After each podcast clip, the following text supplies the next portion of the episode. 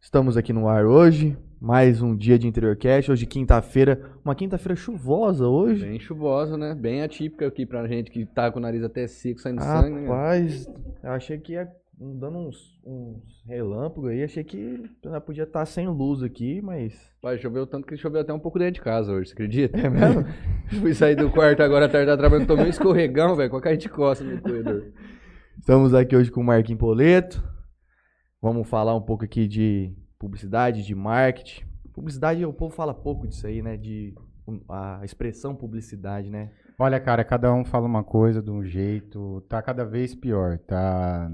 Esses gurus do marketing estão disseminando cada um de um jeito e as pessoas hoje nem sabem, nem usam muito mais o termo, que é totalmente diferente. Na né, internet coisas, né? hoje tem vários reis do marketing, tem vários É reis os do gurus de info, Alphaville, né? de infoproduto. Isso é até uma coisa que, n- dependendo, não, não bate muito nas minhas ideias isso aí, mas depois a gente pode... Vamos aprofundar, tem, tem gente pra tudo, né? Hoje em dia é complicado. Ó, maravilha. Hoje estamos aqui com a presença do Léo também, ali nos bastidores, o Albertinho. Hoje o Rubens não veio, tá com virose. virose. O Matheus, que era pra estar aqui com a gente, tá voltando de Tá no viagem. trecho, tá no trecho. Olha, já já ele chega aí então, Tá- bora. tá- que chegava, acho que 9 horas. Tá vindo de charrete de tartaruga de ré. Daqui a pouco ele tá aí, vamos ver. Então, boa noite a todos. Albertinho, você quiser Boa. dar uma palavra pro povo aí. Boa noite a todos, pessoal.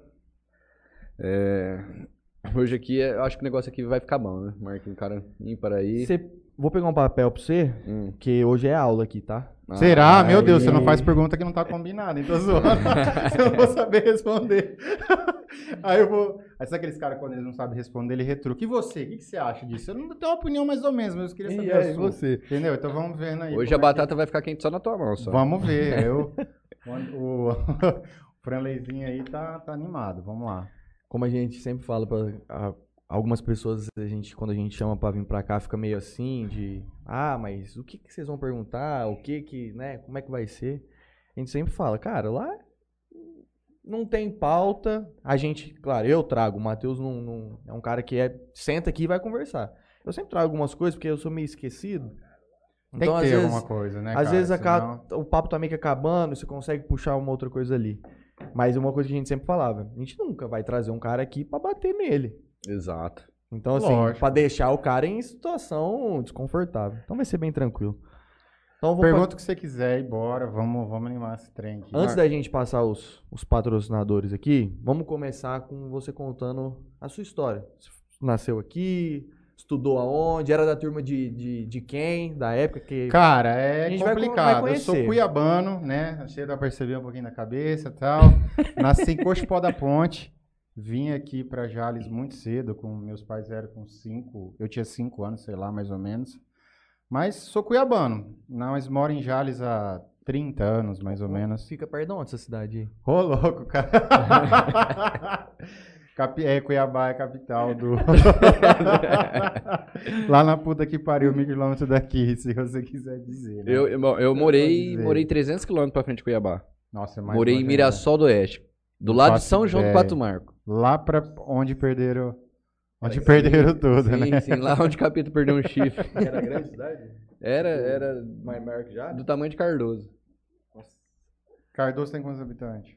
Ah, deve ter uns 15, 17 15, mil ali. Não deve passar muito disso. Cara, não. e é isso aí. Vida do interior, né? Vida tranquila, calma. Uma infância boa aí. Mas depois a gente.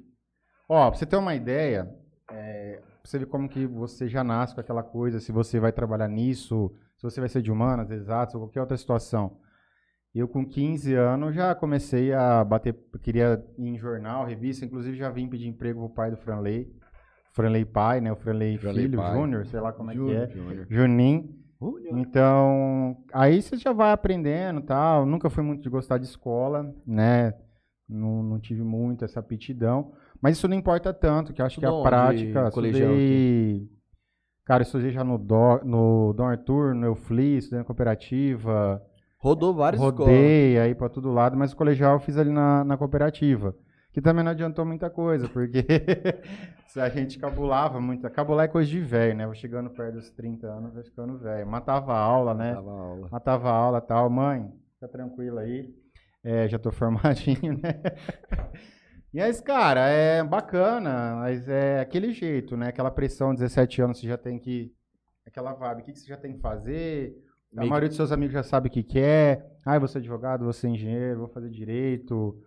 Uma vai ser atriz, Você, outra você vai ser acha médico. isso que com 17 anos as pessoas já conseguem saber realmente o que elas Sabe querem? nada, cara. 17 anos, dependendo ah, o tipo de, de pessoa que você é, né? Terça-feira Não nós tá- recebemos um pessoal aqui, cara, de 21 anos, Leonardo Bianchini. O cara, o cara fundou uma ONG pra ajudar crianças carentes com 21 anos. E aí a gente ficou se perguntando aqui, com 21 anos, O que que você pensava o que com você 21 fazia com anos? 21 Nossa, é anos? complicado. Tá, tá é, o que eu te falo, existem as peculiaridades, mas a maioria eu acredito que não esteja preparado.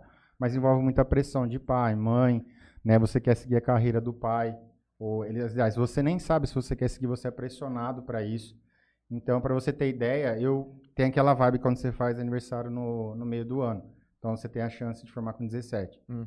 Você sai da escola com 17, você sai com 17. Eu Cara, com também saí com 17, 17. anos, velho, não sabe porra nenhuma. Fui inventar de fazer sistema de formação ali na Unijales.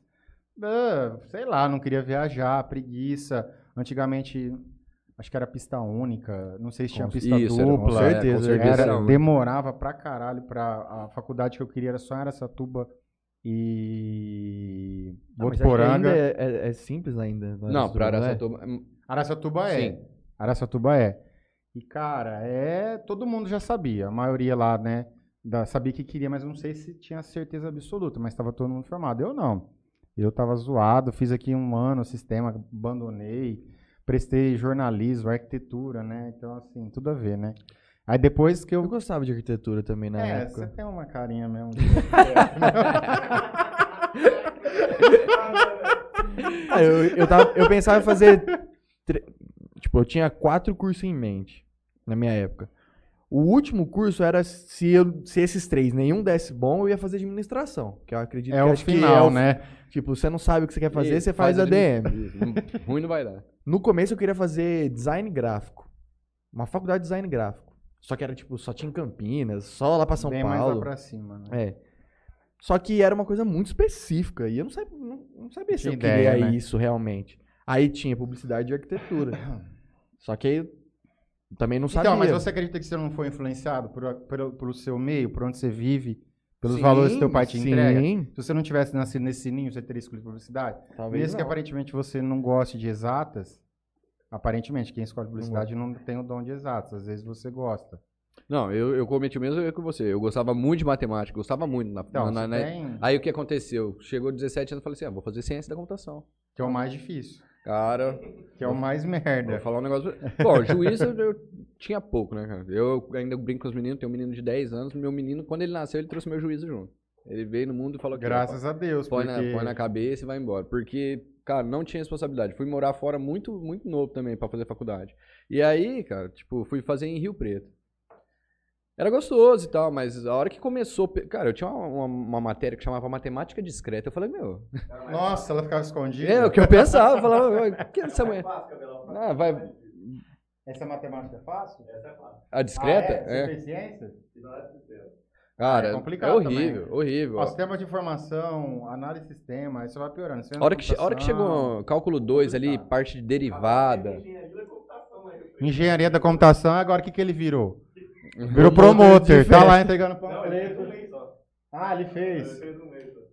Cara, não dava. Não dava. Prática pra... Cheguei, cheguei, cheguei a sonhar com derivada, sério mesmo. Não, calma. Sonhar não, não é pesadelo, né? É uma merda. Não, cê, complicado. é tipo assim, derivada é um número que, tipo assim, ó, ele dá um número de estimativa pra você no final com... Às vezes o professor pedia cinco casos após a vírgula, cara. Se você errasse um número depois da vírgula, já tava tudo errado. Você- E era duas folhas e meia de, de Só de conta. ficar calculando, mexendo. Calculadora científica. Cara, eu fechava a noite o olho assim, olhava pra cima assim. Os números. Nossa! Ah, é Passava complicado. mal, cara. Deus me Quan- livre. que ano que você falou assim, ah, vou fazer IPP? Então, aí fica nessa loucura. Faz sistema, 17 anos, você quer jogar bola, quer nadar, namorar, embalada. E nessa época, antes de eu fazer, tinha um rapaz aqui de Jales, irmão do, do. Sabe o Quick? Que vende ACD? O Fúria, o Fúria, os irmãos Fúria. Gustavo Fúria. Ele era bem nerdão, assim, programava e tal. E eu era mais baladeirinha, assim, gostava. Sempre gostei de fazer festa, organizava festa e tal. Aí nós fundamos um site, chamava Jales na Web, cara. Tirava foto. Antigamente, Nossa, isso era não um- existia. Ó, vocês estão assistindo que são mais novos, não existia celular pra tirar foto. Vocês tinham um ia na festa Nokia, depois que era da esperando. minhoquinha de ficar jogando.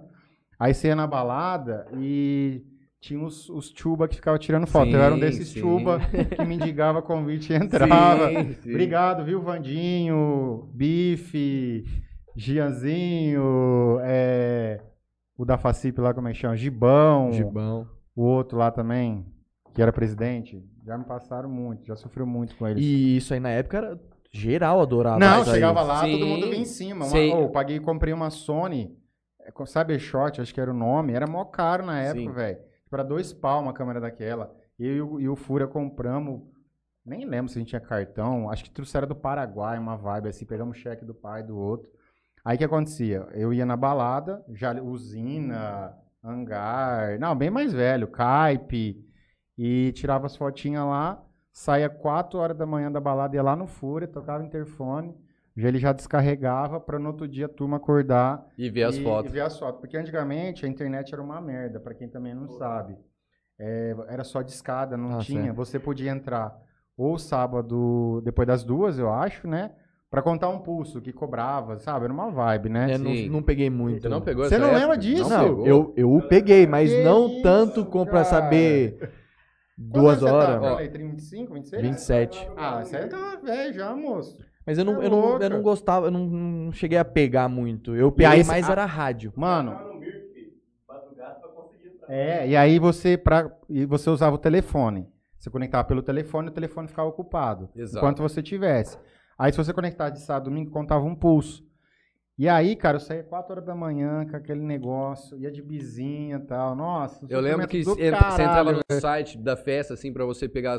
Você clicava no site, você já largava o site lá quase 30 minutos carregando pra carregar tudo as fotos da todas festa. fotos. Pra você ficar procurando a tua. É, Era, era nessas bem- festas aí que dava 500 pessoas, mil pessoas, chegava a tirar, nossa, duas mil fotos. Nossa. Aí chegava lá o Fúria, carregava. E aí tinha que subir, as fotos vinham grandes, ele tinha que entrar no Photoshop. Antigamente não tinha esses programinhas de thumb hoje. Aí você- ele tinha que criar uma ação dentro do Photoshop para ele conseguir diminuir. Nossa, aí ele subia todas as fotos. Aí a galera saía da balada às 6 horas da manhã, acordava meio-dia. Aí chegava lá, via a, marca, a marcazinha, né? Chama jaresnaweb.com. Eu não lembro se foi o primeiro, mas foi um dos primeiros que teve aqui em Jales. Aí tinha o Embaladas na época. Tinha o Ibaladas, tirava bastante foto do Botuporanga. E, é, tinha um de Santa Fé também, cara. Balada. Ah, tem um monte. Teve Te Cliquei, Te- teve. Esse é um pouquinho antes, um pouquinho depois, assim. É, Tinha um, eu não lembro o nome agora. Interior SP, teve um que chama interiorSP.com de Santa Fé. Eu não lembro o nome da turma.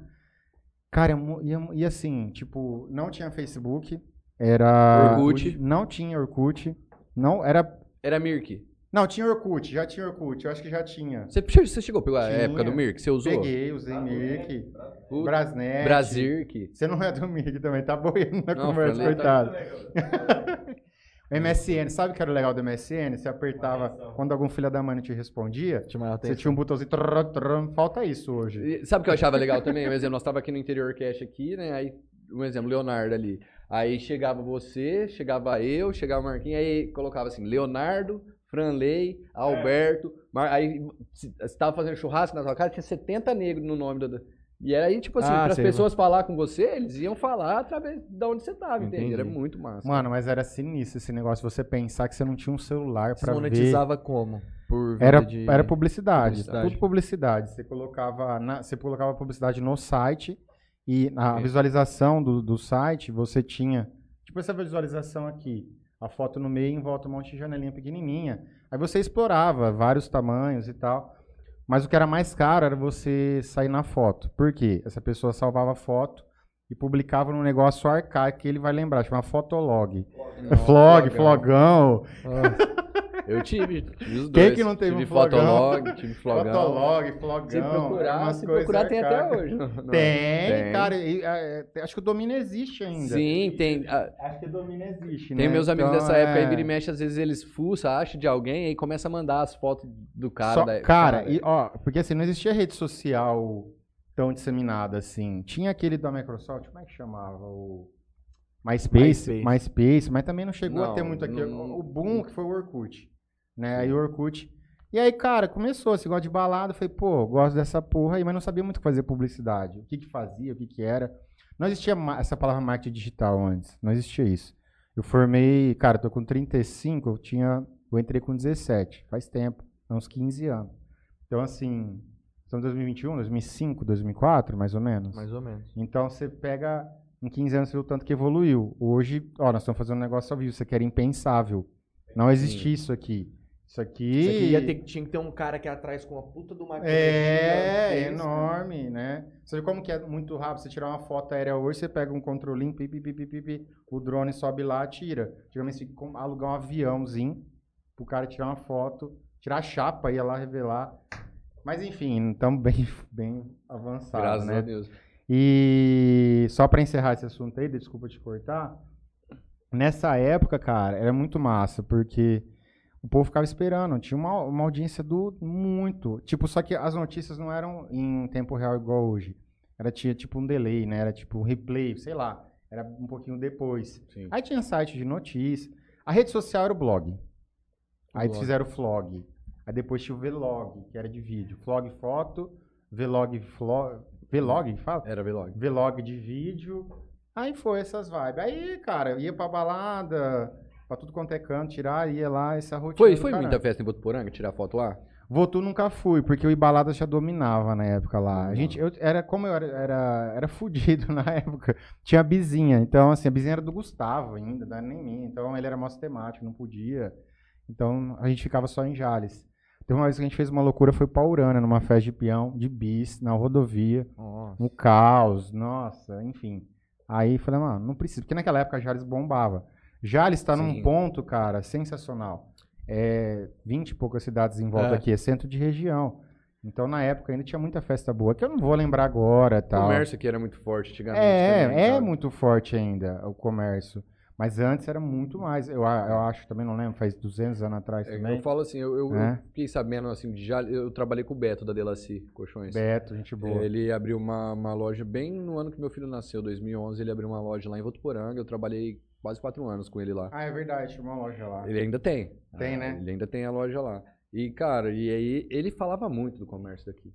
Não, é, muito. sensacional. Cara, o comércio de Votuporanga era bom, mas o, o que vendia aqui não chegava nem perto do que vendia.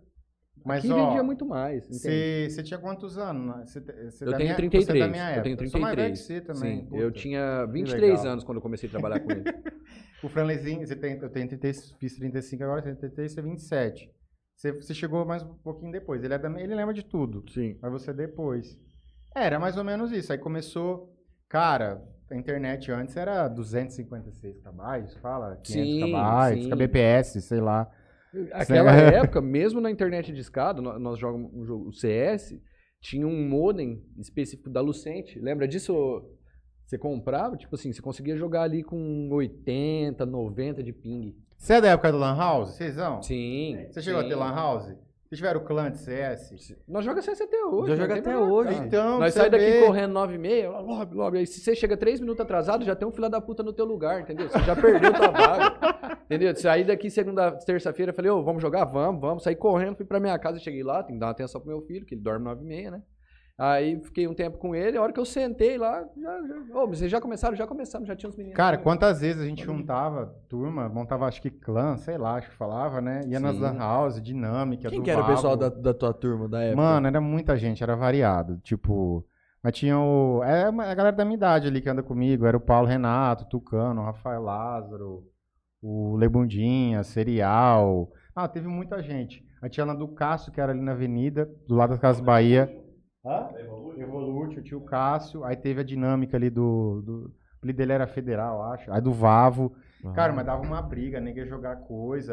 Ou você vê como que é massa, porque naquela época, se aquela turma tinha uma. Eu não lembro os nomes agora, mas tinha uns clãs de Jales de CS que era muito fera. Os caras iam disputar em São Paulo, mas não tinha essa exposição que tinha hoje. Se os caras tivessem nascido Aquele menino ali é um prodígio. na época de hoje, os caras estavam ricos, porque tem gente que vive disso. Ah, entendeu? sim. Então, mano, é, hoje é, monetizaram jogar videogame, jogar PC. Não é jogar videogame, né? Viver de jogo, né? Fala, sei lá. Sim. Sim.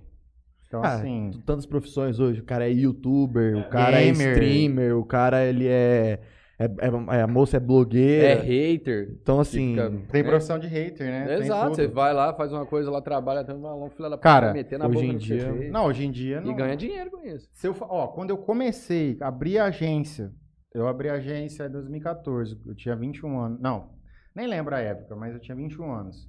Sabe o Rafa da Porto? A gente Sim. abriu junto, a gente era sócio.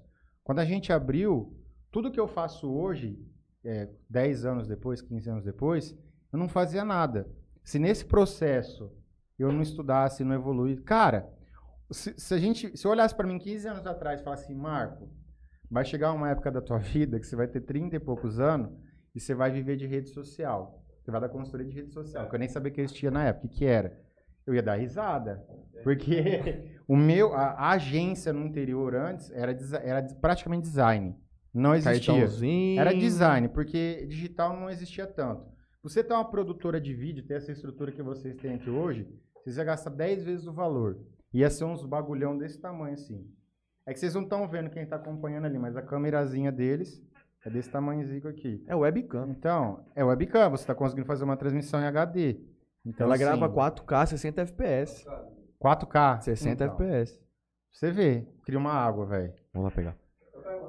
Você pega lá. Aí, é, é sinistro, porque nós estamos fazendo parte da história e, vai, e nós somos tudo meio nerd aqui, dá pra perceber. Vai muito rápido, velho. Você vê como que vai rápido? Ah, É, é, 10 anos, olha o tanto de coisa que mudou, velho, pelo amor de Você Deus. sente falta de algumas coisas daquela época? Que nem assim, ó, o que eu falo pros meninos. O que eu gostei muito, muito, né? Que foi assim, o primórdio mesmo foi a época do Mir, cara. Eu gostei muito que é assim, além da, da interação que você tinha ali online, tipo assim, você tinha que combinar de ir num lugar pra encontrar as pessoas. Hoje você fica muito ali no- na tua casa, se precisar, você liga pro cara, troca ideia aqui.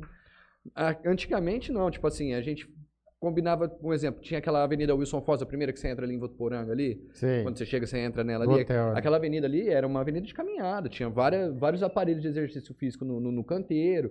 Cara, então chegava 5 horas da tarde, aquilo ali ficava pocando de gente. Ou você velho. tá ficando velho e saudosista. Daqui a pouco, tipo assim, aquilo era gostoso, sabe, cara? Você combinar, você encontrar. Então, tipo assim, tudo que você tinha que fazer, você tinha que ir até a pessoa. Não tinha muito esse negócio de ligar, não era todo mundo que tinha celular, entendeu? Então eu acho que essa interação era muito melhor. Hoje eu fico vendo a vida do meu filho, apesar de ver toda essa tecnologia, eu acho triste pra caralho. O cara fica sentado lá no computador, aí ele- eles vão assistir um filme, por exemplo. Ele liga pros amigos dele, ele espelha a tela, eles entram tudo na sala que ele tá, eles ficam assistindo, conversando pelo fone. Você fala, meu, Ah, os caras nasceram com a tecnologia, né? é, tipo assim, a gente não tem não- interação. Tipo assim, ó, eu vou na casa do Franley assistir filme, vou na casa do Franley jogar, vou jogar. Não tem, cada um joga na tua casa, não vem na minha casa. Ah, não. tem muito disso, mudou, né? Mudou. Mudou muito, cara. né? Eu acho que isso Mas daí... isso aí também é questão de, da, da, da pessoa também. Tem gente que é mais fechada, tem gente que não. Mas tudo conspira pra pessoa ficar mais trancada. Ainda mais quem Exato. nasceu na época de pandemia, que foi um caos. Essa loucura que a gente tá vivendo ainda tá acabando, graças a Deus. Mas foi um tormento, uma tormenta. Mas é isso, cara. O que eu sempre penso é que cada pessoa vai achar, vai sentir saudade do- daquilo que viveu. E tudo que já passou foi legal. A gente fica com. Sempre. Na hora que você tá vivendo, parece que não é tão legal. E daqui a um tempo que passa, você vai lembrar de uma maneira. Ah, legal. Também vai, a gente fica muito nisso. E, por exemplo, você vai falar, ah, gostava do Mirk, gostava da internet. Eu não gostava que demorava cinco minutos para aparecer uma foto de 2 mega. Eu não gostava que ter, pe- pegar cinco Não, é- disquete. Essa pra ouvir uma não, Mas música. eu gostava da, da questão Então, Mirk, assim, cara. Gostava muito do Mirk, velho. Não, era legal. O MSN era, tipo, na época, pô, era massa pra Era caralho. legal porque não tinha quase nada. E aí você vai. É, Eu, eu, eu peguei esse aqui, você chegou a Peguei um pegar. pedacinho Peguei um aqui. pedacinho do ICQ Era um também. código que entrava. Era Sim, um número. Era um não número. tinha um nickname. Tipo, Era um ID. Era tipo um ID. número de, é. de celular, assim. Só que uma se- sequência número. Era, era diferente. Vamos passar aqui os patrocinadores e aí a gente entra nos nossos. Acaba Patrocina esquecendo. aí. Como é que é, aí? Albertinho? É, Vou mostrar que nós estamos aqui. é, agradecer aqui a JS Soluções, rede de internet fibra ótica. Menino bom, hein, Franley? Bom, né? Se você Bom. precisar aí na, na, na parte de solução de internet, fibra ótica aí, tá disposto. Rede interna privada, rede empresarial privada, é, parte de segurança, câmera, a, parte de rede interna a parte de segurança, é, cerca elétrica, lança. Precisar, os meninos estão aí. É, Motel Eros, Lotérica Sonho Dourado, Motel Talismã, Esmalteria Bem Me Quero, espaço só para as mulheres, quem ainda não conheceu, por favor. Espaço maravilhoso, cheio de bolsa, sapato, unha, tem um café especial para as mulheres. É, blog 2DZ, Marília Pupim Arquitetura. Antena 102, nosso querido Matheus. Tá vindo aí de charrete, logo mais ele chega. Escola Ângulo, de Jales, Charada Império Clube e o betcerto.net. Fez uma fezinha no Corinthians ontem? Fiz nada. Graças a Deus. Graças a Deus, cara. Não, Não sei por que que eu tô perdendo tempo de assistir meu Corinthians. Bom, né? pra gente continuar o papo aqui, eu queria agradecer a Santa Farra do Patrão, do nosso amigo Cabral, dia 4 de dezembro. Cabral, que quase foi Cabral programador bandeira. Por quatro anos. Por quatro Ih, anos que ele não Cabral. virou. Queria agradecer aqui também a Melfinet, internet fibra ótica, Nosso querido Kiko. nosso amigo Kiko. Solutions VoIP, Di Mateu e GSX. O Rick tá Do te patrocinando? Rapaz, com as Ô, três Rick, manda açaí pra gente aí, pô. Quer, quer pedir um? Não, ele vai mandar pra nós aí. Daqui a pouco ele vai. Falou que vai mandar. É? Será que ele vai mandar? Vamos Será que- ver. Se ele vai. já já chega aí. Os, os meninos de lá já tá tão acostumados aqui que eles já vão até entrando. Daqui a pouco abre a porta. que Já açaí chega tá aqui, já chega. Queria agradecer ao Jornal Tribuna e ao Califas Burger, do nosso companheiro Gerard. Ih, hoje era um dia bom, hein? Pra gente Choveu. voltar aqui, você co- comentou quando você abriu a, a, a tribo. Da onde surgiu a ideia? Como é que, que você falou, ah, vou abrir uma agência? Você foi influenciado na época da faculdade? Ou... Cara, não, não tinha tanta informação assim. A agência era muito grande, era São Paulo, Campinas e o Preto. E aí eu já tinha rodado para tudo quanto é canto. Tinha trabalhado em gráfica, tinha trabalhado para uns, uns caras que é dono de jornal aí, uns tal de, de, de- uns meninos, teu pai, fiz estágio. Folha, pode falar, né? Folha Claro. Regional, Jornal Diário. Deonel Rosa Júnior. Leonel. Aí, cara, eu não tava me encontrando. Aí eu falei, ah. Você fazia tava- criação nesses lugares? Ou você... eu tava na vibe de site ainda, design e tal. Fazia tudo. E aí, cara, eu.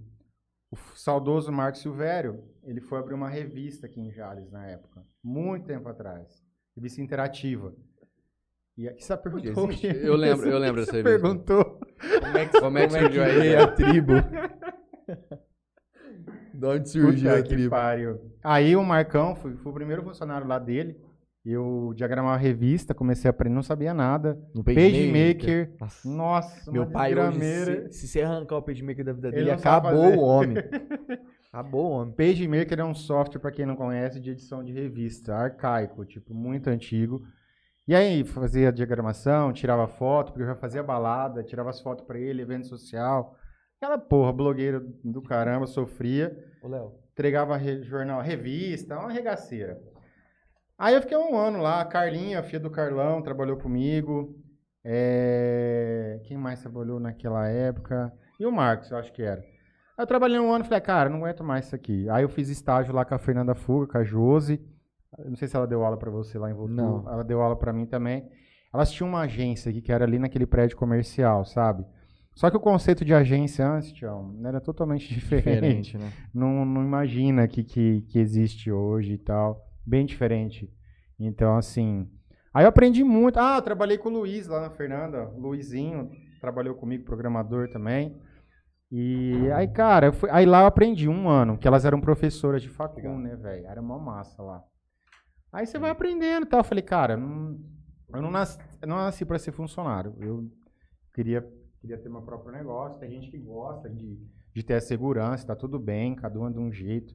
Mas eu não me via. Aí eu falei, vamos abrir uma, uma agência. Só que eu era fugido, mano. Não tinha condição nenhuma mesmo. Alugar um lugar. Não, não tinha condição de nada, nada, nada, nada. Aqueles computadores que a gente usava, era aqueles computador branco, tela 14, que era mó, Tubão. então, tubão. Aí eu não lembro, porque é que eu tirava muita foto em balada, e na época tinha a Illusion House, que era uma balada aqui, o Rafa ele fazia ela, Jales Clube, né? era no Jales Club ali. Aí eu conheci ele lá, não lembro por que também. E ele era, ele era um entusiasta de publicidade, né, o Rafa. Aí ele me viu uma vez tirando foto lá, troquei ideia com ele, bêbado, aquela na balada, vai daqui, ô, vamos pra uma agência? Tô afim, falei, vamos, vamos. Ele juntou o computador que tinha na casa dele, eu juntei o meu. Olha que vai. Sabe onde era o Império da Pizza ali, na Rua 4? Onde é a webcam, Webcam ali? Agora sim. Ali, antigamente, era uma era Império da Pizza de um lado. E era do lado direito, o que, que era ali? Faz negócio muitos de imobiliária. Pizza, né? Não, Hã? antes da. M- antes da Muitos anos de Império da Pizza. É, antes, eu tô falando errado. Antes da Império da Pizza, o Juan Shimada, e o- que é o irmão do Rafa, eles tinham uma loja que chama Max. Não era Max Mux, não, era uma loja que vendia suplemento. Olha isso, a visão dos caras. E atrás tinha um espaço. Aí a o Rafa era sócio dessa loja, a gente abriu atrás dessa loja de suplemento. Não era uma agência, era uma sala menor que essa, metade. Eu pus uma mesa com o meu computador, ele pôs uma mesa com o computador, uma mesa redonda no meio e, era vai. isso. Aí vai. Só que, velho, aquela, aquela época ninguém sabia nada. Eu não sabia quase nada, tava na faculdade. Eu abri no segundo ano da faculdade. Ah, você nem tinha formado. terceiro ano, terceiro ou quarto ano, nem lembro direito. Terceiro ou quarto ano, mais ou menos. E ele também não sabia quase nada. E o comércio não sabia quase nada. Como é que você vai chegar para um cara que é um baita de um profissional, o melhor mecânico que existe, que você quer vender marketing? Ninguém falava disso. Hoje, qualquer um, minha mãe, meu pai, todo mundo tem acesso à informação. Hoje é muito fácil. Você pega o celular aqui, você tem uma qualquer coisa que você quiser. Antigamente não. Então, existia esse conceito de agência, porque as gráficas dominavam. Você ia lá, vou fazer um panfleto, ou existia marketing direto, que é o quê? Aqui no interior, pelo menos, era assim.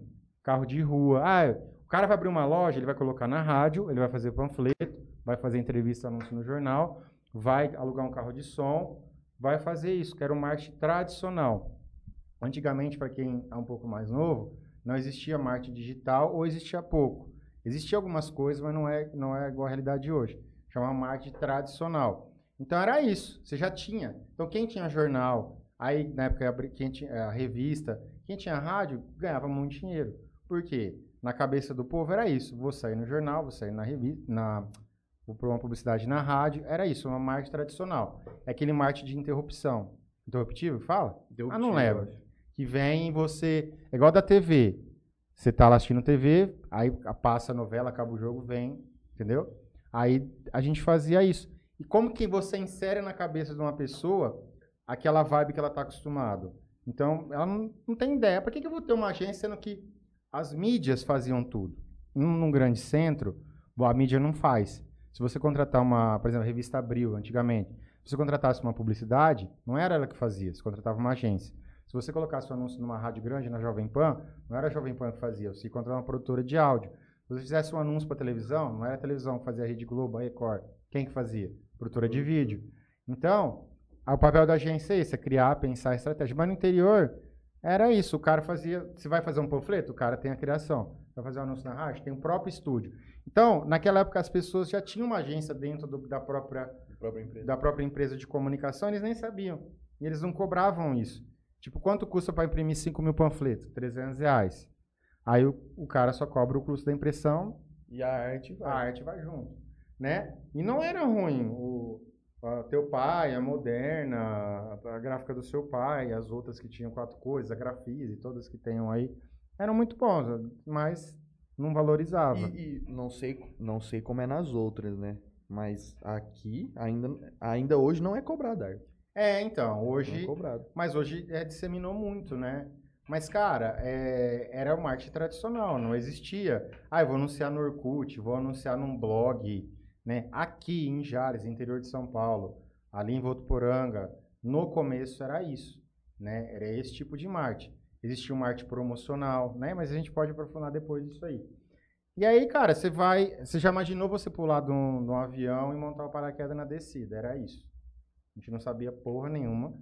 Tá, sabe, igual quando eu entrei na interativa, sabe diagramar? Sei. Vamos vai ver. lá aprender. Vamos aprender. É igual você. O que, que você mexe hoje? Às vezes você deve ter encarado uns Cara, desafios que você não estava preparado. ge- Geralmente, eu, eu, eu trabalho com um monte de obra, né? Você, você precisa fazer para você poder falar que faz. Então, É, tipo ué. assim, mas mão de obra, para mim, quando, como é instalação, como você aprende, um exemplo, um, um tipo de instalação, fica é, é meio caminho andado para você aprender todas as outras. É, Entende? porque você vai, vai aprendendo. E você do vai mesmo errando, jeito que- tchau. Do Vai mesmo errando. jeito que você diagramava, pra você aprender a criar artes, essas coisas, era, foi muito mais. Não, mais simples, já tem uma, uma base ali, uma noção. E aí, na época, o Rafa, ele ficava com a parte de vendas eu ficava com a parte do, da criação. Arranhava fazer uns sites ali, em HTML. Já aprendi a usar o WordPress, que tinha bastante coisa pronta, Elementor, umas vibes ali. E aí, cara, vamos, vamos indo. Isso aí, ó, olha o jeito que a gente vendia. Fazia panfleto, encartava muito panfleto no jornal do Franley. O jornal me deu muito cliente, muito mesmo. Porque tinha, a gente anunciava no jornal Teu, na, na- no, no jornal de Jales, e a gente encartava panfleto. Se você falar isso pra alguém hoje, ainda tem, dá muito É, resultado. Mas assim, lá pra cima né, é um pouquinho menos, mas interior tem, cara. E, é- e muita gente fala assim, ai, mas dá resultado? Dá. Aqui no interior dá esse tipo de, de dá resultado. Porque tem certo, eh, certos hábitos que as pessoas não vão deixar. Obviamente que o teu filho já não vai ter esse hábito. O meu filho, o teu, não. Eu ainda tenho esse hábito. Eu chego em casa, eu de domingo eu já sou, já moro, eu já tenho, sou, sou casado, já já moro longe da minha mãe faz tempo. Então de domingo às vezes eu vou almoçar na minha mãe, tá lá o jornal, pego, leio página por página. Isso é um hábito, né? Que no, quem não sabe sai todo domingo. E dá retorno sim. A mídia tradicional aqui no interior, na minha opinião, se ela for bem utilizada, se ela for utilizada de forma criativa, se você conseguir chamar a atenção de quem está consumindo aquilo, ela é ótima. Agora, se você for ruim e não souber o que você está fazendo, você pode ter a melhor ferramenta do mundo, o melhor meio de comunicação, você não vai ter resultado nenhum. Né? A gente conversou aqui uma vez com o Kiko da Sabor aqui Hum. e a gente falando sobre a Sabor aqui e aí a gente entrou numa discussão sobre a propaganda da Dolly, do Dolinho. Ah, tá. E aí o Matheus aqui, ah, pô, essa propaganda é ruim demais, que não sei o quê. Realmente, visualmente, esteticamente, aquilo lá é uma porcaria. E aí a gente tava falando muito sobre o, o atingir o público-alvo, de que forma que, que isso era feito, enfim. E a gente chegou na conclusão de que, né, aquela, aquele material pode ser péssimo. E a Coca-Cola faz materiais maravilhosos. Só que o público-alvo da Dolly, é, para eles, funciona. Obviamente, Ah, você tem que conversar com o tipo de público que você quer atingir. E outra Então, também. Chama-se tipo, posicionamento. O jingle deles era forte, né? Você pode desligar a TV, eu duvido que você não sai cantando. É. Entende? Então, é. tipo, é, são, são pessoas e pessoas de, atin- de, de atingir e às vezes o público daquela pessoa consome aquele tipo de coisa. Aproveitar que você citou, e tô vendo aqui a garrafa, o Kiko, se um dia ele estiver assistindo, se ele estiver assistindo algum dia ver, queria agradecer muito o Kiko, porque foi um dos primeiros clientes que eu tive grande, né? Que me ensinou muito, que eu aprendi muito com ele também. Então eu queria agradecer o Kiko. Ele é gente boa a gente fe- nós demais. fizemos campanhas cara, pra a ele dele muito fantástica. massa. Vocês fizeram um, um- Muito massa. Muito Eu me massa. lembro de uma que vocês fizeram que era um. né, Mas... O Rick? já vamos passar no YouTube já. Vocês fizeram uma é, de disputa de pênalti, se eu não me engano. Cara, nós já fizemos tudo que você imaginar. Chegou no momento que saturou. Aí você tem de empresa de pequena tal. Eu falei, mano, a gente precisa, precisa crescer. Igual eu te falei, não sabia nada. Aí a gente começou a fazer marketing promocional. O que é esse, esse marketing promocional? De você promover com eventos, com interações. Então, a gente fez uma vez, cara, na praça, não sei se vocês vão lembrar, ah, esse negócio de Natal no Ano Novo. Eu esqueci o nome agora, me desculpa. É muita coisa que eu já fiz de, sabor aqui. É, Natal alguma coisa era. Aí eu juntei a, a sabor aqui, a antena, Teve até um avião, Rock, um, aero- show. um- e aí nós contratamos um um helicóptero. helicóptero. Nós, nós conseguimos arrecadar não sei quanto brinquedo. Colocamos um Papai Noel lá na praia. Cara, eu amo. Isso aí foi um tesão de fazer, de ajudar a comunidade. Aí, o que, que nós fizemos? Ah, nós montamos uns, uns paraquedinha com que dentro do paraquedinha tinha uma caixinha e você tinha um papelzinho com um brinde que você ganhava.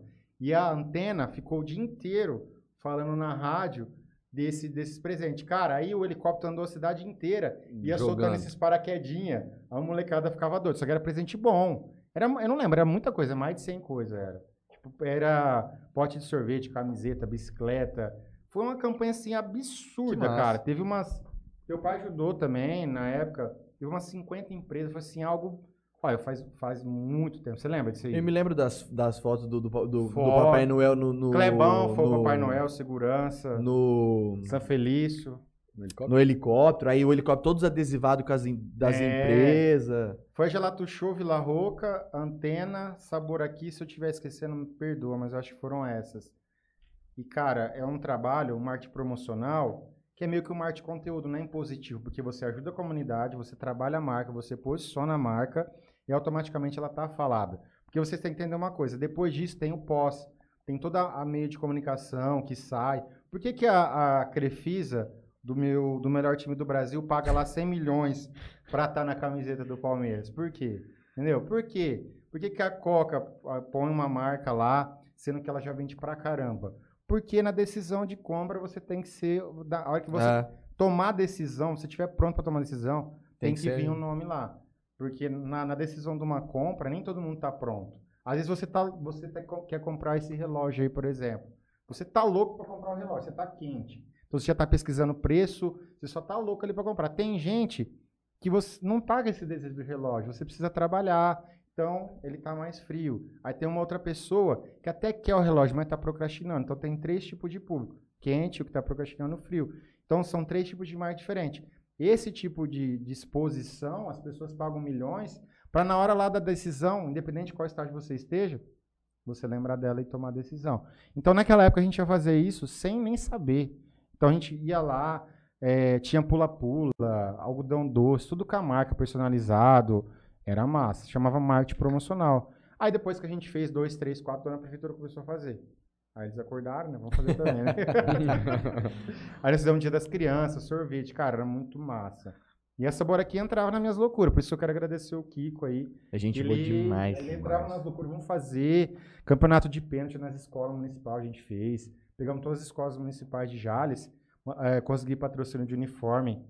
Fizemos uniforme. Cada escola era uma seleção. Aí ia lá, campeonato de pênalti, cara, dava briga, só falava disso. Eu me lembro desse, a turma do, falando disso. Do, do então, assim, é um marketing que você não é marketing, é um marketing que você faz, né? E as pessoas começam a comentar. Você associa a sua a sua marca a uma coisa boa, algo social. Então isso as pessoas às vezes não valorizam, dá para fazer também. Vamos passar um pouquinho o pessoal no, no, no YouTube aqui? Vamos lá. Que tem gente que já mandou coisas 7.3 agora já são 7.51. Caramba! o Mataruco manda um boa noite. O Rubenzano, Rubenzano também manda um boa noite. Renan Zampieri, Simone Saldanha, Renan Vinícius Oliveira, Elder Mansueli. O seu pai manda um boa noite também. Oh, boa noite aí, seu poleto. Felipe Cabral manda um boa noite Olá, também. A minha mãe também mandando um boa noite. Boa noite. O Jean Chaparini pergunta assim: Queria saber do Marco se o Palmeiras tem Mundial. Ah. Como o melhor time do Brasil, que você diz, não tem Mundial? Ele tá falando disso? A gente tem um Mundial. 51 fala pra ele. Tá. Jean, diz que o Mundial de 51, que você pode ir em qualquer mercado, tem lá à disposição para comprar. Pega lá. É tudo corintiano aqui? Ele é santista. santista. Ah, então você nem tem o dom da palavra, pelo amor de Deus. Novinho assim, Santista, né? É Ele tem achar. 30 anos. Mas novinho, pô. É. Quando eu nasci, tava andando de carrinho ainda. Ah, graças a Deus. A Carol Fazio também manda boa noite. O Zen, do projeto Vida Salvando Vidas, também veio aqui já contou uma baita de uma história. Tá presente aqui também, manda um abraço. O Felipe Cabral manda assim: KKKK, panfleto já era, Marquinhos, agora é digital, caralho. Ô, Cabralzinho, o que aconteceu com você, cara? Virou promoter, blogueiro. O que, que é isso, cara? Ele falou que ele fala aqui também que ele entrava direto pra ver as fotos no, no Jales, Jales na, web. web. Jales na web, tá vendo? Ó, Filipão é nerd também, tchau. A Silvia Helena manda um boa noite. A Maria de Lourdes também manda um boa noite. Anderson Franco, grande Marquinhos, meu professor de marketing na ETEC. Pô, dei aula na ETEC, nem lembrava, verdade, cara. Que história é essa? Ele lembrava, de... dei aula dois anos na ETEC, bicho. Legal. Olha que legal, velho. Nem lembrava. Que ano que foi isso? Aqui, Putz, o, o Anderson, é. antes a gente boa, os gêmeos. Eu nunca sei qual que é qual. Esses dois aí são gêmeos, né? E eles caminham direto aqui no Jales Clube. Sim, sim. Você já viu? É, é dois bombadinhos, moreninhos. É, eles andam meio assim, ó, fortinho e tal. E eu nunca sei quem é quem. Ô, Rolando! Sabe quando você quer falar? Olha! Sabe? Quando você chega para chamar alguma tia, por exemplo, você que visita muita casa, chama a dona Maria, você não dá, Ei! Você não sabe quem que é. Não sabe o nome, mano. Que ano que foi? Dois desenhos. Não lembro, cara. Faz tempo. E o Okajima, vocês conhecem o Márcio Okajima? O Okajima, ele, ele era coordenador da, da ETEC. O irmão dele faz cerveja ali, o da Beerlins. Ah, da- ah. Agora você sabe, né? Cerveja da Beerlins e eles. Nem lembro, cara, se faltou uma professora lá, ele me convidou. foi. Eu dei aula na ETEC dois anos aqui em Jales e dava lá em Fernando Alves também. Era é curso técnico de marketing na época. Eu já tinha formado? Eu acho que eu tinha a tribo já na época. É, foi mais ou menos isso. Olha que loucura, velho. Nem lembrava. Guilherme Manuel mandou aqui pra você contar um pouco da história da tribo, como você teve a ideia e como vem se reinventando conforme o Putz, se tempo. pariu, vou ficar duas horas falando disso aqui. É, a gente já fez. Cara, é, vai caindo aí do, do avião, montando paraquedas, vai testando o mercado, mas é. Veio do nada. É a vontade de ser empreendedor, não, não ter horário, ter um pouquinho de liberdade aí de, de, de compromisso. É mais isso mesmo. Mas, olha, eu já rodei tanto, eu tô tentando lembrar que época que foi esse negócio da ETEC, faz uns 10 anos. 2010? Formamos em 2010. Ah, Se formou em for 2010. Puta, olha, faz. É...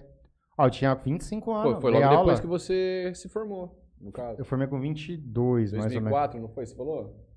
2004 acho que eu abri a, a agência. Eu formei com 21, 22, mais ou menos. Eu dei aula com 25. Dei aula, né? Você imagina o que que saiu. né?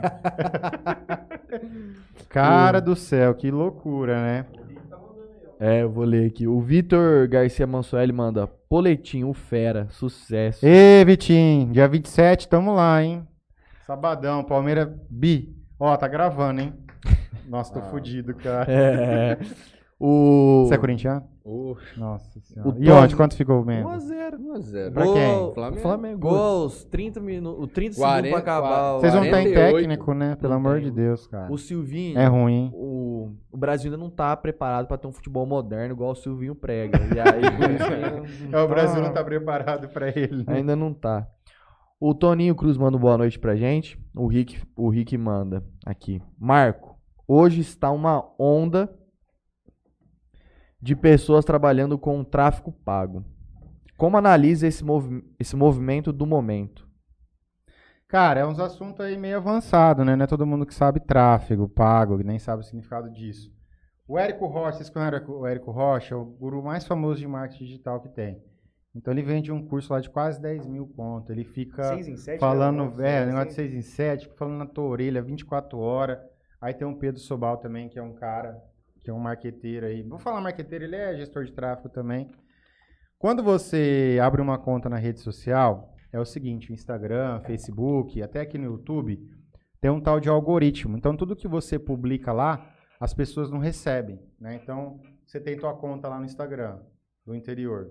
né? Se você tiver mil seguidores, quando você publica alguma coisa lá, não são todos esses seguidores que vão receber o seu conteúdo. Não, né? você vê Quando os... você tá lá no feed, passando lá, na sua bolinha lá da, da sua vida, Os você- stories acho que é só 40, 45%. é, que- nem isso, nem dependendo, isso, se dependendo da for, né? E aí você não recebe nada. E como que o Facebook e o Instagram ganham dinheiro? Ele precisa que você vá lá, coloque um pouquinho de crédito para você conseguir distribuir esse conteúdo. A gente chama isso de impulsionar. Quem usa rede social tem um botãozinho que chama turbinar agora, antes era impulsionar. E aí você consegue distribuir, que o Facebook entrega esse conteúdo para o máximo de pessoas. O gestor de tráfego é o cara, a cabeça que faz isso acontecer. né? Então ele vai lá, entra num painel e faz isso tudo acontecer. Só que o que acontece hoje? Os gurus de Alphaville, que eu chamo, que é o Érico e toda essa turma que quer ganhar dinheiro, que na minha opinião não vale um curso de 10 mil reais, seja quem for, não vale. Né?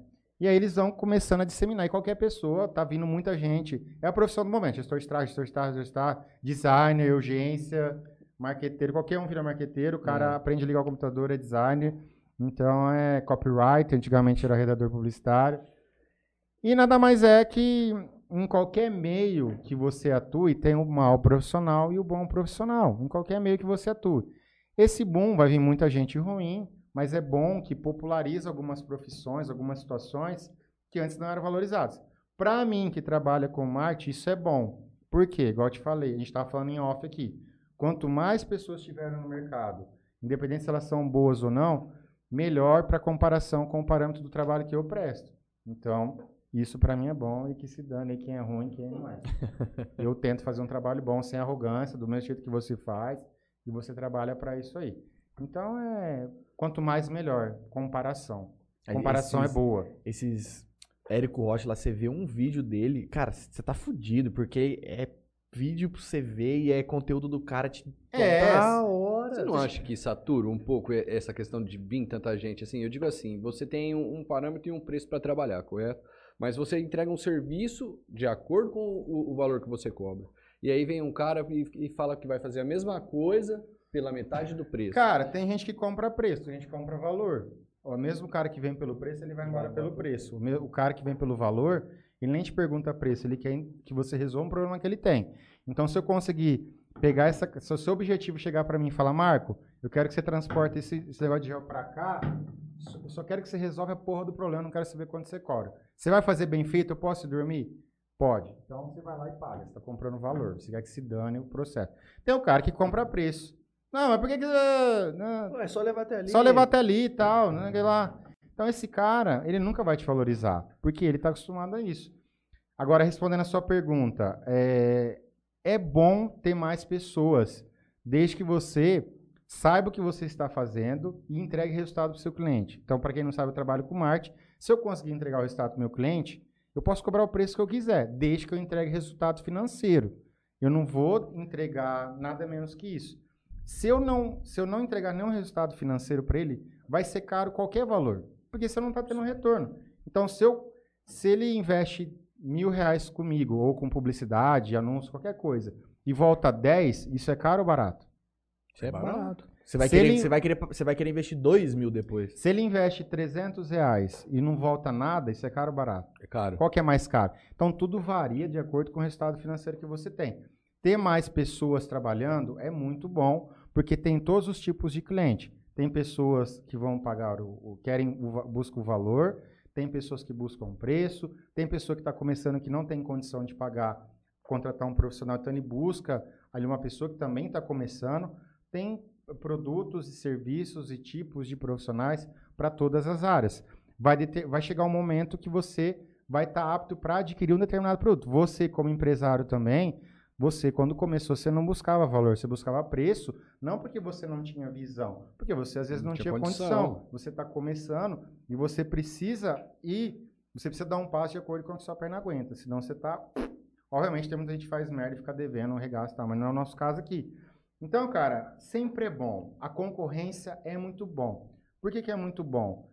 Quanto mais pessoas estiverem falando daquilo que você faz, em qualquer área que seja, mais educada essas pessoas vão ficar. Não é educada no sentido de ser educado, no sentido de estar mentalmente entendido daquilo que ela está, do serviço que você presta e tal. Se você começar a divulgar conteúdo daquilo que você faz e explicar o tanto que é difícil aquilo, mas uma maneira de através do marketing de conteúdo, as pessoas que te contratam vão entender o que você faz e automaticamente você vai agregar valor. Só que quando as pessoas não entendem aquilo que você faz, qualquer valor vai ser caro, porque elas não entendem nada do que você está falando. Então, para ela, né? Então, é, se a pessoa não enxergar valor em você, é complicado. Mas, velho, quanto mais pessoas estiverem trabalhando, eu amo concorrência, porque se você é bom, você não sofre. O cara, às vezes, ele, às vezes ele vai cotar, vai cotar, faz de conta que nós somos três concorrentes, vai cotar com você, com você, com você. E às vezes ele fez comigo o meu mais barato. Aí eu fui lá e fiz merda. Puta, devia ter feito ali com o Franley que era mais caro, às vezes era melhor. Aí ele vai lá no Franley, também deu merda. Aí ele vai no C que era o mais caro, mas eu sei que você está entregando mais resultado. Aí ele vai ficar com você. Pô, por que, que eu não vim aqui antes? Eu perdi 300 aqui, 500 ali, agora eu tô vindo para você. É uma regra? Não. Tem casos e casos. Agora, uma coisa que eu aprendi, quem faz tudo não faz nada. Você precisa saber, você precisa ser muito bom em alguma coisa. Para você, você pode saber um pouquinho de cada coisa, mas dentro da área que você atua, você precisa ser muito bom. Então, se você é o melhor cara que, melhor cara que aperta parafuso ali, aquele parafuso único, vai vir gente da puta que pariu te procurar. Se você é o cara que sabe apertar, se você sabe apertar um pouquinho ali de todos os parafusos, você não é. é A gente chama de generalista. Na área que eu atuo, marketing médico hoje, tem o generalista. Então, por exemplo, quando você tem uma dor específica na barriga, ou quando você está com alguma coisa ali na pele, você vai no clínico geral, vai no dermatologista ou num gastroenterologista. Você vai buscar um especialista. Então, no marketing é a mesma coisa. Nossa, eu nem sei o que eu tô falando mais. É o cara que busca aí, o cara vai buscar o serviço. De valor. O cara que busca valor, Valor. ele, ele não tá tão preocupado com o preço, desde que você entregue resultado. Não é uma regra, né? Então, é tanto. E tudo é assim, cara. Tudo. É. Na comida, né? Você vai almoçar no dia a dia? Você vai num restaurante chique? Não. Você vai no restaurante self-service, numa data especial, você está buscando valor, a experiência, ser bem tratado, né? O cara chamar você pelo nome. Não chegar e pagar o cardápio. O que, que você quer? Vê aí, entendeu? Tem uns lugares que você vai que é assim. Em Jales, você vai em alguns lugares e é assim. Pega aí, vê o que, que você quer. Aí o cara parece que tá fazendo um favor pra Pare- você. é, exato, entendeu? exato. Você pede, ô amigo, vem cá, peraí, já tô indo, caralho. Onde você quer lá?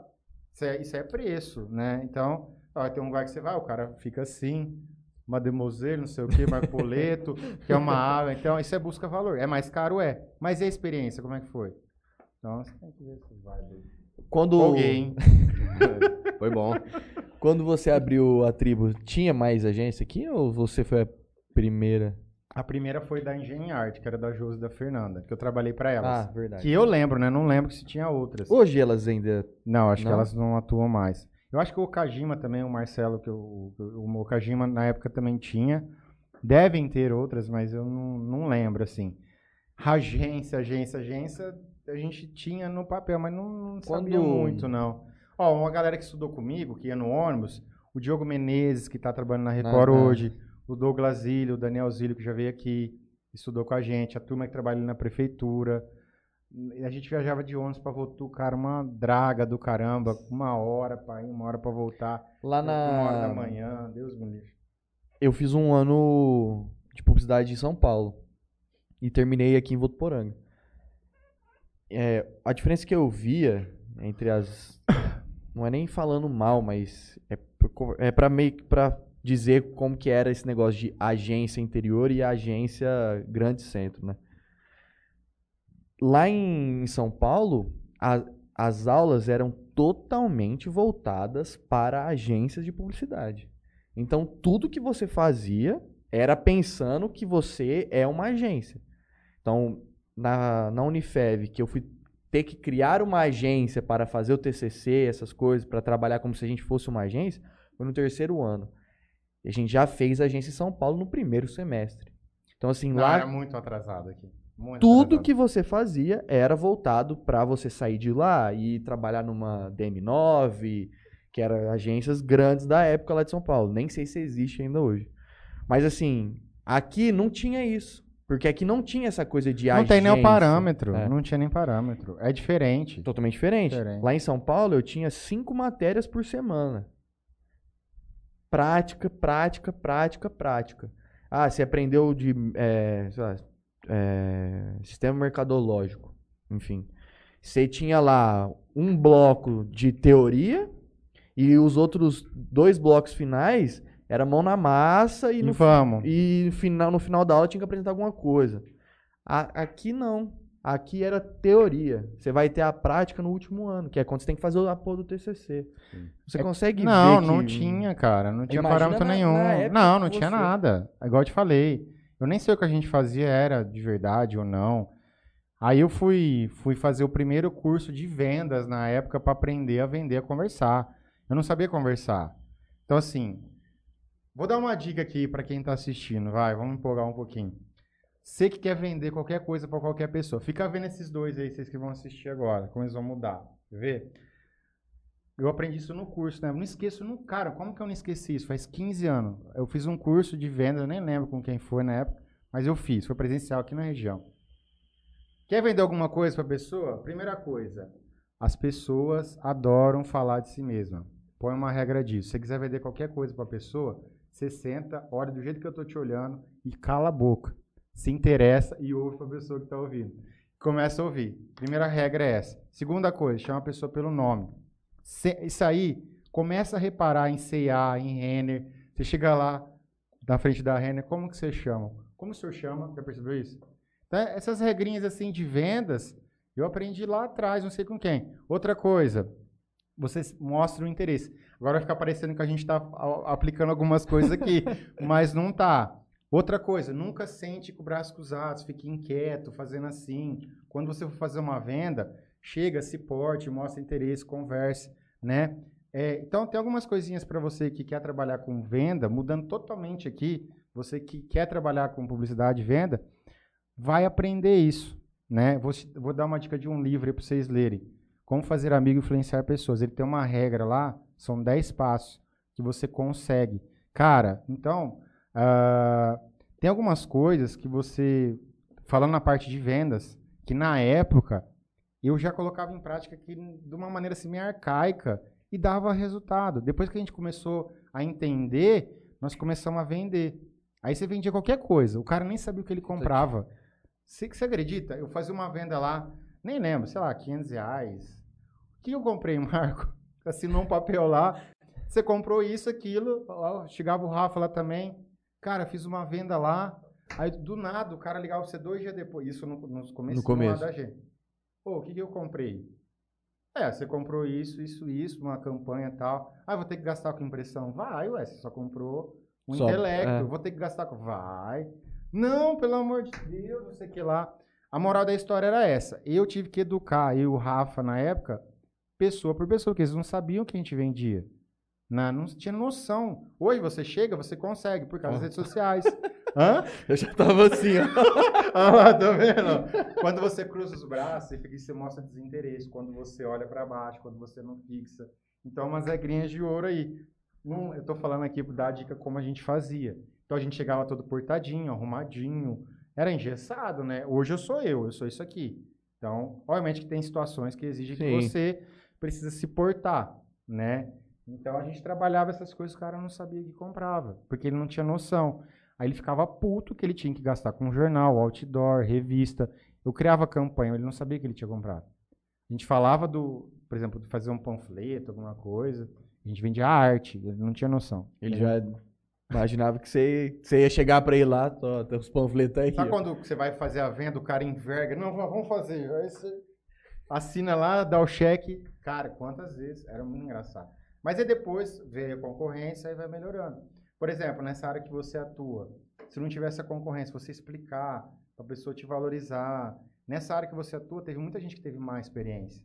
Então, Sim. fixa, isso O- na o cabeça que- dela e ela. O que eu sempre falo pra, quando eu vou vender um serviço e tal, é, é justamente aquilo que você falou na questão. É, às vezes a pessoa vem e vende, não, mas ah, o dele é 50, ah, eu faço 30. Mas aí é aquilo, tipo assim, nesse meio, principalmente, vamos falar assim, pra quem tem provedor, cara, quem gasta errado, gasta duas, gasta três vezes, entende? Então, às vezes, assim, é difícil pra você também conseguir pegar uma pessoa que precisa de um determinado serviço e colocar ela sobre o que isso vai vir a ser um dia. Ela quer atender ali, um exemplo, como que eu posso explicar? É, vamos supor assim, eu vou, vou- eu tenho um provedor aqui, eu vou construir uma rede aqui e vou, eu quero atender só aqui o distrito industrial.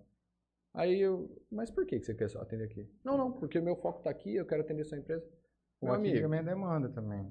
mas a questão não é essa. A questão é que, assim, a internet, ela não se limita a isso. Então, assim, você tem o... Ah, eu queria atender 40% da cidade, mas você tem que fazer uma rede preparada para atender 80%.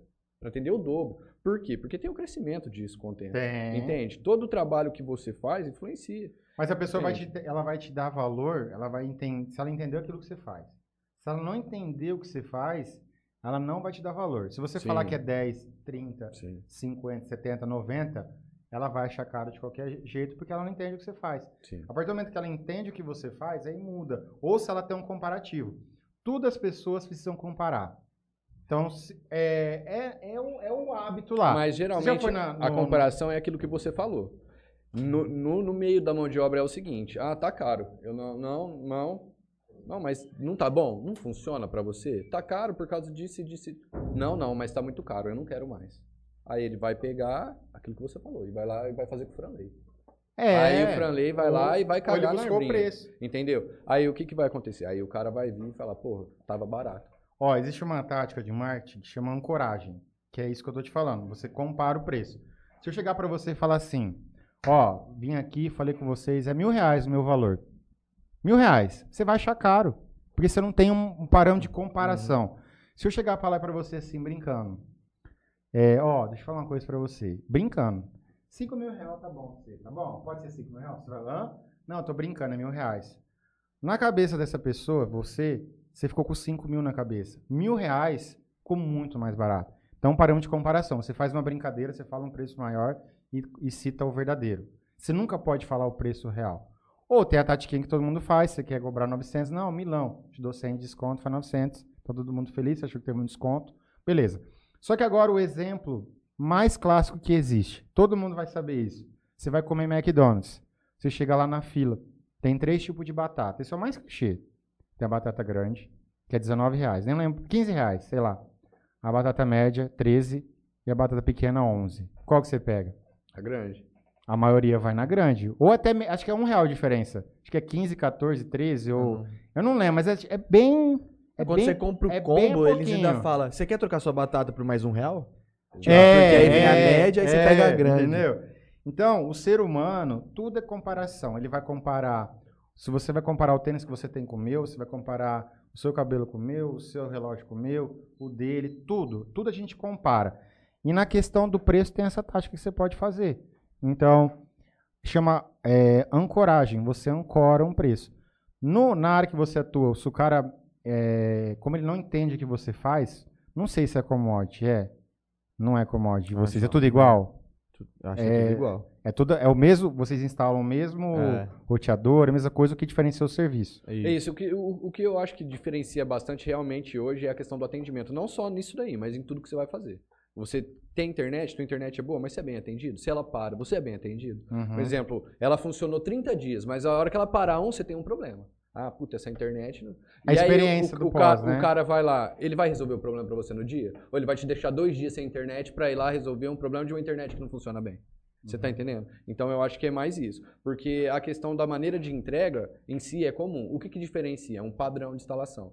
Quantas vezes você talvez já tenha ido visitar um cliente seu, aí você chega lá, o fio tá pendurado, o, o molho tá solto, aquele, aquele aranheiro de fio. Então, Aquela assim, bagaça. né? Exato. Você tem que vender o serviço, você vende a fotografia do serviço, você vende o atendimento.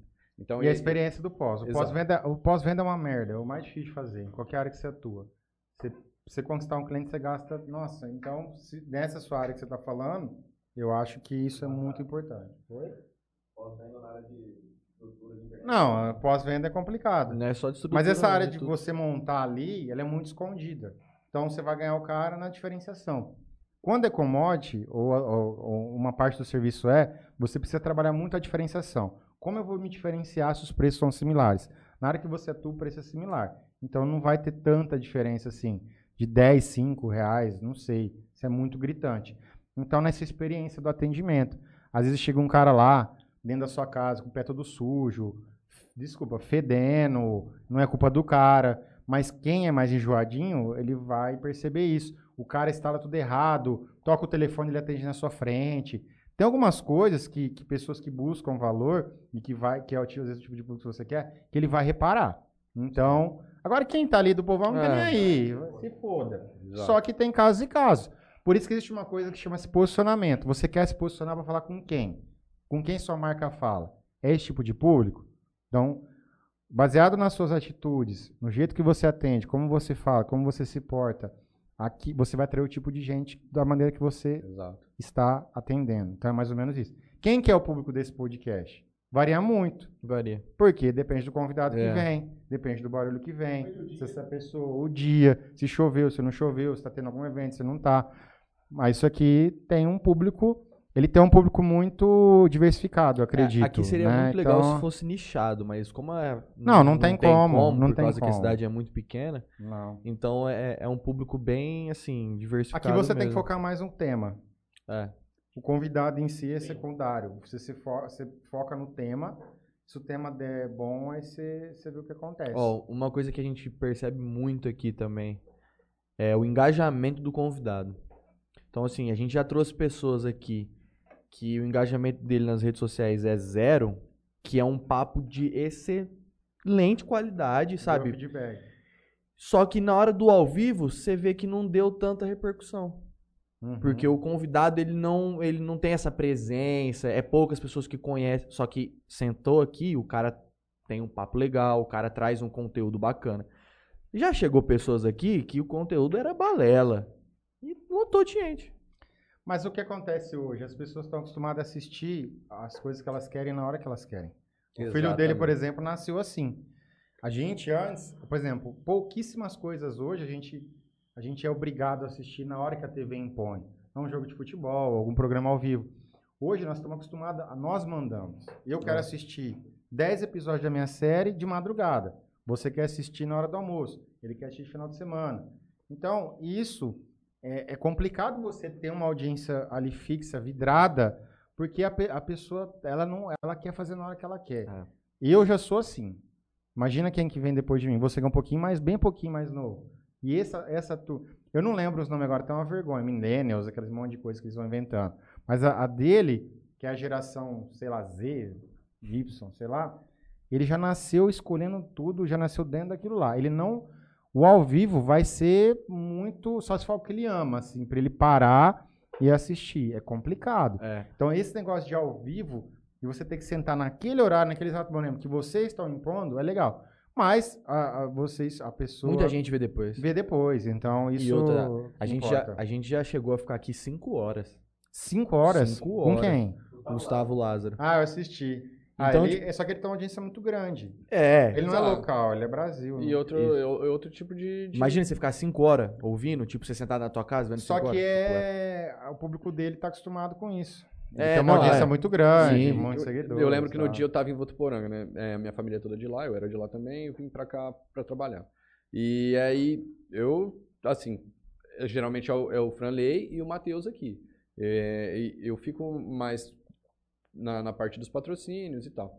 E aí, o que que acontece? Eu cheguei, sentei na casa da minha mãe e falei, mãe, aproveitar que tá aqui, vamos, vamos assistir aqui e tal. Eu- aí eu abri o YouTube, tinha 607 pessoas esperando o programa começar. Tá vendo? Só que ele tem uma audiência enorme. Puta que um milhão de pariu, cara. seguidores. Deu mais de sei lá. 35 mil visualização o vídeo dele. Então, isso anima. Né? No Sim. caso dele, não é o tema, é ele. É ele, Ele. exato, é ele. dele é ele. Ele trouxe. Então, assim, é, só que é difícil. É difícil achar. Ele é aqui de Jales. É. Como você convida alguém de São Paulo pra vir aqui? Você vai ter que gastar Passagem e fora que o cara fala assim. É. Não, é, dá pra vocês, dá para vocês começarem uma atuada assim. Vocês estão Jales, você pode regionalizar. É, a gente, é, a gente pensa. várias a gente tem-. A gente já Tem trouxe buscado, algumas pessoas já de fora. O Casquinha do, do, Do Oba. do Oba já veio aqui. É, já, vieram, já vieram dois caras de Santa Fé. O, já vieram Ah, o pessoal de já vieram pessoal de Fernandópolis. Ah, dá pra mexer aqui? Dá. É, eu tô. Esqueço que a câmera tá aqui. Não. Sabe, eu já nem lembrava de câmera eu. mais. A única coisa também que a gente faz o ao vivo aqui é porque a gente gosta da interação que tem no ao vivo. Então, e o quem- compromisso também, é, né? e- Senão você não faz. Exato. Quem. Porque assim, era muito fácil, por exemplo, se não fosse ao vivo, a gente pegar uma semana, a gente convida lá um monte de gente, a gente faz lá 10, 11 programas de Um duas horas, outro. um atrás do outro, e a gente vai soltando. Só que a gente gosta desse negócio do ao vivo, de fulano que te conhece, sabe que você tá aqui, às vezes ele não vai ver inteiro agora. Tudo bem, mas É, ele mas- vai entrar e vai falar assim, ô, e aquela Vai curiar, lá? tirar um print seu. Ou e aquele não sei o quê. Então, tipo, isso é legal. Isso é uma das coisas. É uma das principais coisas que. Por isso que a gente é ao vivo aqui. Porque senão. E o ao vivo também tem um compromisso. Se você não tiver esse compromisso, você não faz. Você vai procrastinar e vai dar um migué. Mas, ó, esse negócio dá pra vocês começarem a... Teve um que eu vi também, Dr. Hugo, achei legal. Doutor Hugo. Teve um também que vocês fizeram ao vivo. Foi lá no Charada. Charada. Foi o primeiro Não, que a foi gente legal. fez fora. Foi, da hora pra caralho. Isso é uma tendência que a gente vai ter, nosso. Só que é muito, é muito trampo, É né? trampo. Varia muito. Aqui é que ninguém tá vendo, mas também... Aqui tá tudo pronto. É. Se você montar uma estrutura dessa, nossa. A gente, nós fizemos o prêmio lá no 2019. Tem um prêmio de destaques lá no Vila Roca. O Kiko lá da, da, da Melfinete, ele fez uma parceria com a gente lá. Pode falar aqui? Oi? Hã? Pode falar aqui. Pô, Claro, claro. O Kiko é. O Kiko é. O Kiko é. O Kiko é patrocinador, É, Kiko? Ô, gente. Kiko. Você tá patrocinando aí, Kiko? Quero ver, então. O Melf veio aqui, o pai, né? Veio. Kiko não quis Ele vir, não- né? não quis, é ele não mala, gosta, é, ele né? não gosta, Gosta não gosta sim. e Ele virou pai de pet agora, o Kiko, viu? É, ele é Comprou um um- cachorrinho Splits. Ah, Falou aí que eu falei isso. Ô, Kiko, você virou pai de pet, fiquei sabendo, hein? Já tem um copinho da Stanley, Renegade. Ó, falando nisso, o Jean, que mandou pergunta, ele tem Renegade, tá? Tem um copinho da Stanley, pai de Pai de pet. Tá Eu- fazendo fiz- beat eu já- tennis escondido, que eu tô fiz- já fiz- sabendo. é, Je- Jean é o advogado. É, Já fiz a. Já fiz a pai de pet, né? Tem vários amigos meus. Advogado, então, o Rafael também é amigo meu lá. O tá Lázaro- também, o Lázaro também, tá jogando beat tênis, que eu sei. Tá uma tendência, né? Tem copinho da Stanley, Jean do Camarote de tá pet. O Jean do Ó, o Jean Camarote tá vai uma abrir. pluma. Vai estar massa agora do Jean lá. Tá ele massa. vai vir aqui, a gente já conversou já. Ele vai vir agora, um pouco antes de inaugurar. É Jean Andrade ou Jean do Camarote? Pra mim, Jean ele, Camarote, ele é né? Jean do Camarote. Sempre vai o Jean ser. do Camarote tava sempre nas filas comigo. Eu tirava foto e ele vendia ingresso. E aí nós fizemos uma transmissão ao vivo voltando. Cara, que sufoco, velho. Nossa. Aí nós contratamos, na época lá, o Gui da Mogs no Dou Conta. A gente transmitiu o prêmio ao vivo. Você tava lá, eu acho. 2019. Teu pai tinha ganho, vocês foram lá receber. Eu não sei se você tava, mas teu pai e tua mãe tava. Ah, foi, foi o A ano que teve o entrevista negócio. Foi. Então não fui. Esse Sim, ano. ah, eu lembro que eu- a gente Cara fez uma do estrutura. céu. Lançamos um cabo, 12 FO até lá no Vila Roca Foi. pra fazer. Mas a aí era, transmissão. era transmissão, tipo assim, geral, né? Tipo, do evento inteiro. Ao vivo, Ao tinha vivo, geral. tudo. O cara da Mogs, ele, eu não esqueci o nome do programa lá. Ele colocou algumas câmeras fixas. Tinha a câmera principal que pegava o palco. E tinha. Eram três câmeras, eu acho. Uma, o Márcio da MG, acho que ficou. Não lembro direito.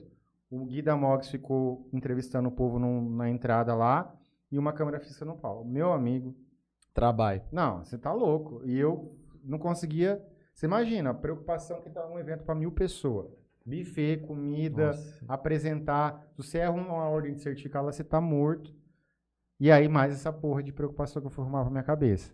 Mas foi massa. Se você Foi- quiser, foi massa, no próximo prêmio, você pode não ter essa dor de cabeça e a gente fazer uma transmissão. vivo A gente lá. pode fazer, tem uma salinha lá no Vila Roca, é, o próximo prêmio, a gente pode combinar de montar lá. E a gente monta uma estrutura lá e vocês entrevistam a turma lá. Fica um negócio Não, violento. é só, legal. só não dá pra entrevistar todo mundo, porque é bastante gente. Dá né? sim, vocês são esforçados. Não, mas não bota lá, ué. Noite inteira. Você vai, e vai ter. Vai, umas duas horas vai ter, vai ter um, dois tipos, vai ter dois tipos de, de- Os que chegam, né? E que são atendidos no começo, e os que são atendidos depois de umas três horas de festa, de umas quatro doses de uísque. É, Vocês, vocês fazem o pós-prêmio. Depois que a turma tá mamada lá, sai cada coisa. Meu amigo. Aí vocês vão gente- ver. É pós-prêmio. A gente vai fazer um, tá, tá meio que marcado. A gente vai fazer um, um itinerante em Campos do Jordão. Vocês vão fazer lá? Vamos fazer um lá. A gente já tem um lugar num condomínio fechado, numa casa que pega um pico massa pra caralho. Aí a gente conhece um, um- Tem um pessoal de lá que vai conseguir, vai tentar ver se consegue. A gente falar com algum cara importante de lá. Conseguiu alguma pessoa lá? É, tipo, um- alguma coisa. Mas a gente vai fazer um lá, tipo, mas tem que ser no inverno, tipo, temporada de inverno, assim, sabe? A gente vai Nossa, passar fica final de louco, hein? semana Não, tem lá. que fazer. Só que assim, tem que estar com plano A, B, C, D pronto. É, não, senão é. Aquele do, do Charada foi tudo conforme a gente planejou assim. A gente já tinha con- conversado antes, já tinha tudo o cabeamento ali perto de onde a gente ia ficar. A gente tinha ido lá antes várias Bom vezes. manja, né? Vai ficar fácil. né? Se precisar. Já tá lá na hora. Ah, Sabe onde a gente faz também? Ali na ERG. Eles Ah, fazem umas ERG. palestras. Aqui, No- né? na, no- na associação do- dos, Dos engenheiros, engenheiros. aqui. Ah, tá. Ah, minha mãe também ela vai no, no- no- na Centro Espírita que ela vai lá, o pessoal transmite ao vivo também. Lá na Amador, lá na, no final da Vila União lá. Porque assim, Ah, levar tem- isso aqui. são várias fazendo. igrejas. É, várias, verdade, várias, verdade. várias igrejas aqui. Mas você vê em como é que Jales. é? Que massa. E Eu acho muito eu, massa. eu, eu já dei assistência numa igreja na, lá Francisco Jales, lá depois do Pontilhão, lá, depois do, do semáforo da, da Sabesp lá, oito e pouco da noite, porque os caras queriam transmitir o negócio. Você foi lá pra... Fui lá à noite, trocar o cabo dos caras, saí de lá quase Se, teve, se a gente pode falar que teve uma coisa boa da pandemia, se é que pode falar, foi a inclusão digital para todas as pessoas. Ah, Essa parte aí do, de você ter que conseguir chegar na outra pessoa, num parente, família, na religião, qualquer coisa, a- as pessoas começaram, tiveram, foram obrigadas a, a procurar esse tipo de serviço. Então, para vocês foram ótimos, porque as pessoas começaram a entender o tanto que é difícil baixar o Zoom ou entrar no Google para conversar ou ter uma internet boa, né? Então é, Eu- eu- eu- foi massa aí. como eu trabalho também com a parte de, de rede interna, é um exemplo de residencial, também foi, foi legal essa parte, porque, exemplo, às vezes a- as pessoas acham que elas, elas tendo uma internet em casa já tá ótimo, nem a tua casa eu, grande. A gente colocou no, no escritório. foi? Foi. Então, exemplo, ali tem um sinal legal, mas tem gente que ela não tem a dimensão que a internet dela pode ser fodida, mas ela tem um aparelho que ela tem um alcance limitado. Que e, e mais, que né? isso daí vai alvenaria em consideração em tudo isso. Então, assim, mesmo na pandemia, principalmente como as pessoas ficavam mais confinadas, eu ainda fiz bastante rede interna residencial, por quê? Para levar para outros pontos, uma área de lazer, onde o cara queria fazer um churrasco com os amigos, ah, não pode aglomerar. Chamava do- cara, eu acho que todo mundo fez isso, entendeu? Todo mundo fez isso. Ah, escutei várias vezes, é, ah, mas, pô, tem teus amigos tá aí, tá aglomerando. Cara, eu saía para trabalhar todo dia, eu eu não deixei de trabalhar um dia.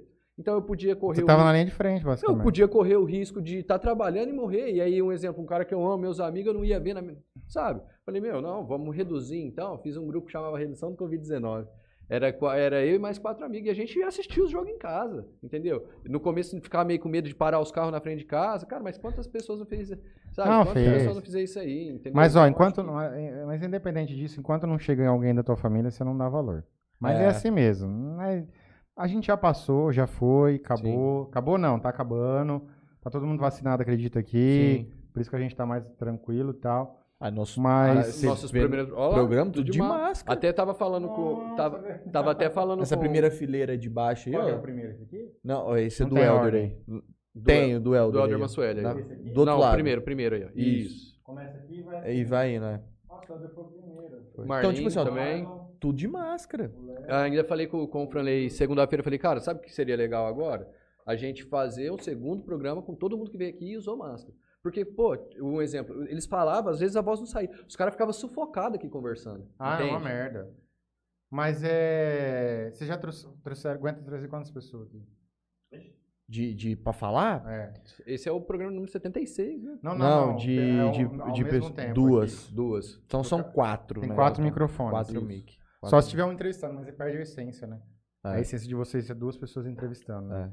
É. Acho que é mais legal também, quando falta um, um papo daqui, vem o outro. Sim, Mas no, no, no, vai- num Porque deve ter uns futuro aí, convidados né? também que É, isso tem uns aqui. caras que é mais introvertidão. Você não... Tipo, você pergunta uma coisa, tanana, tanana.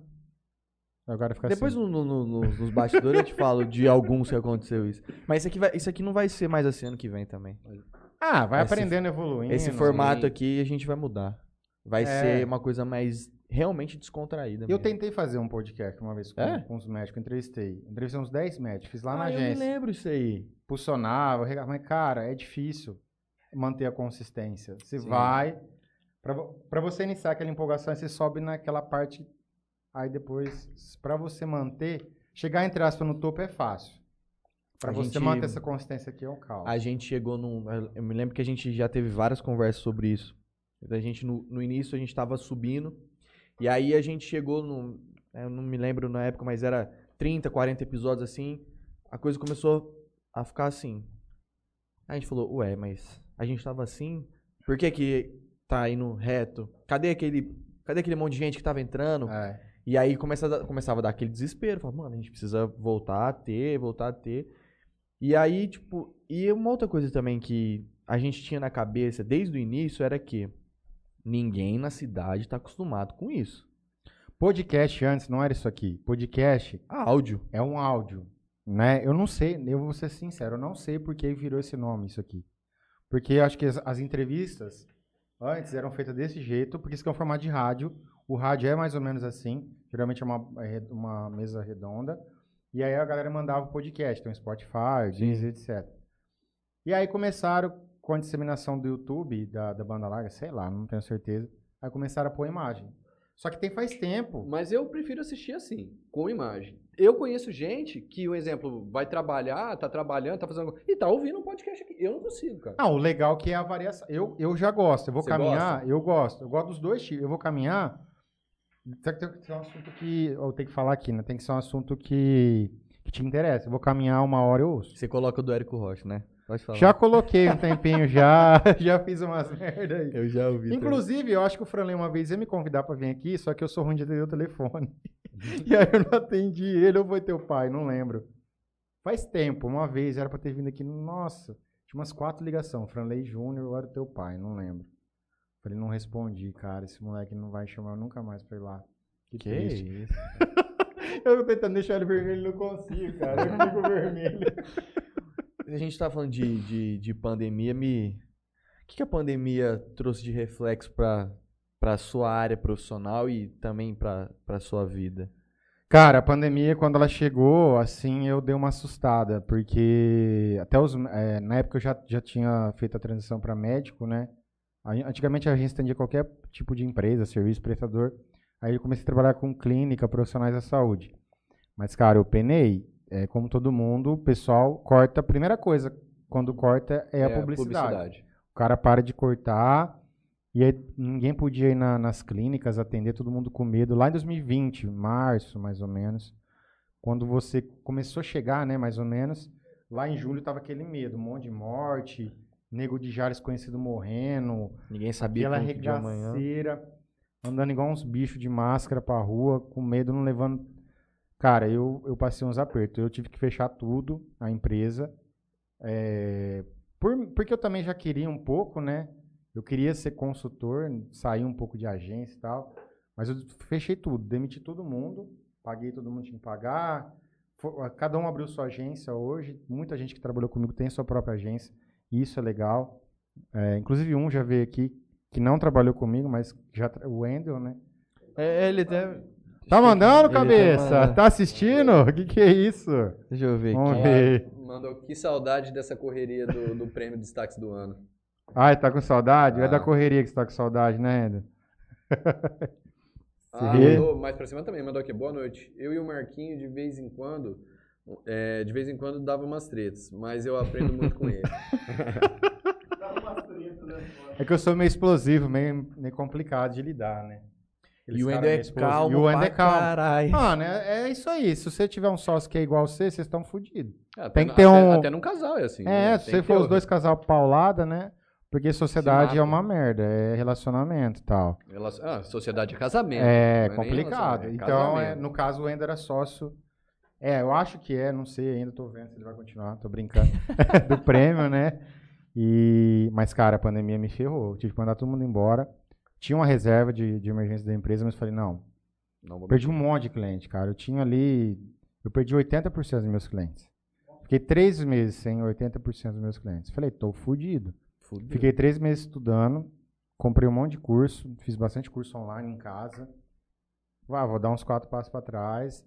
E aí, graças a Deus, ou não, não sei, os médicos começaram a voltar a atender. Aí eles viram que se eles não fizessem alguma coisa, ia dar merda. Aí voltou, todo mundo, buf, de uma vez. Aí eu me reestruturei e comecei a contratar tudo de novo. Aí hoje, graças a Deus, tô com um cliente. Tô contratando, hein, gente? Precisar aí do videomaker também. Tô contratando, tô precisando. Um cara que grava e Tô edita. precisando de um cara que sabe editar vídeo, cara. Não acho, velho. Não acho. Que tipo de O pessoal reclama que não tem serviço. Eu já não sei vaga várias vezes. Não parece um filho da mãe. Cara, tipo cê- de eu, vídeo? eu, eu, pra você ainda que, que trabalha, assim, vamos se dizer, você oferece pro cara um ambiente de trabalho, sentado aqui, no, no- com ar-condicionado, Pode aumentar. subir. É. ah, tudo. Ah, o que que acontece?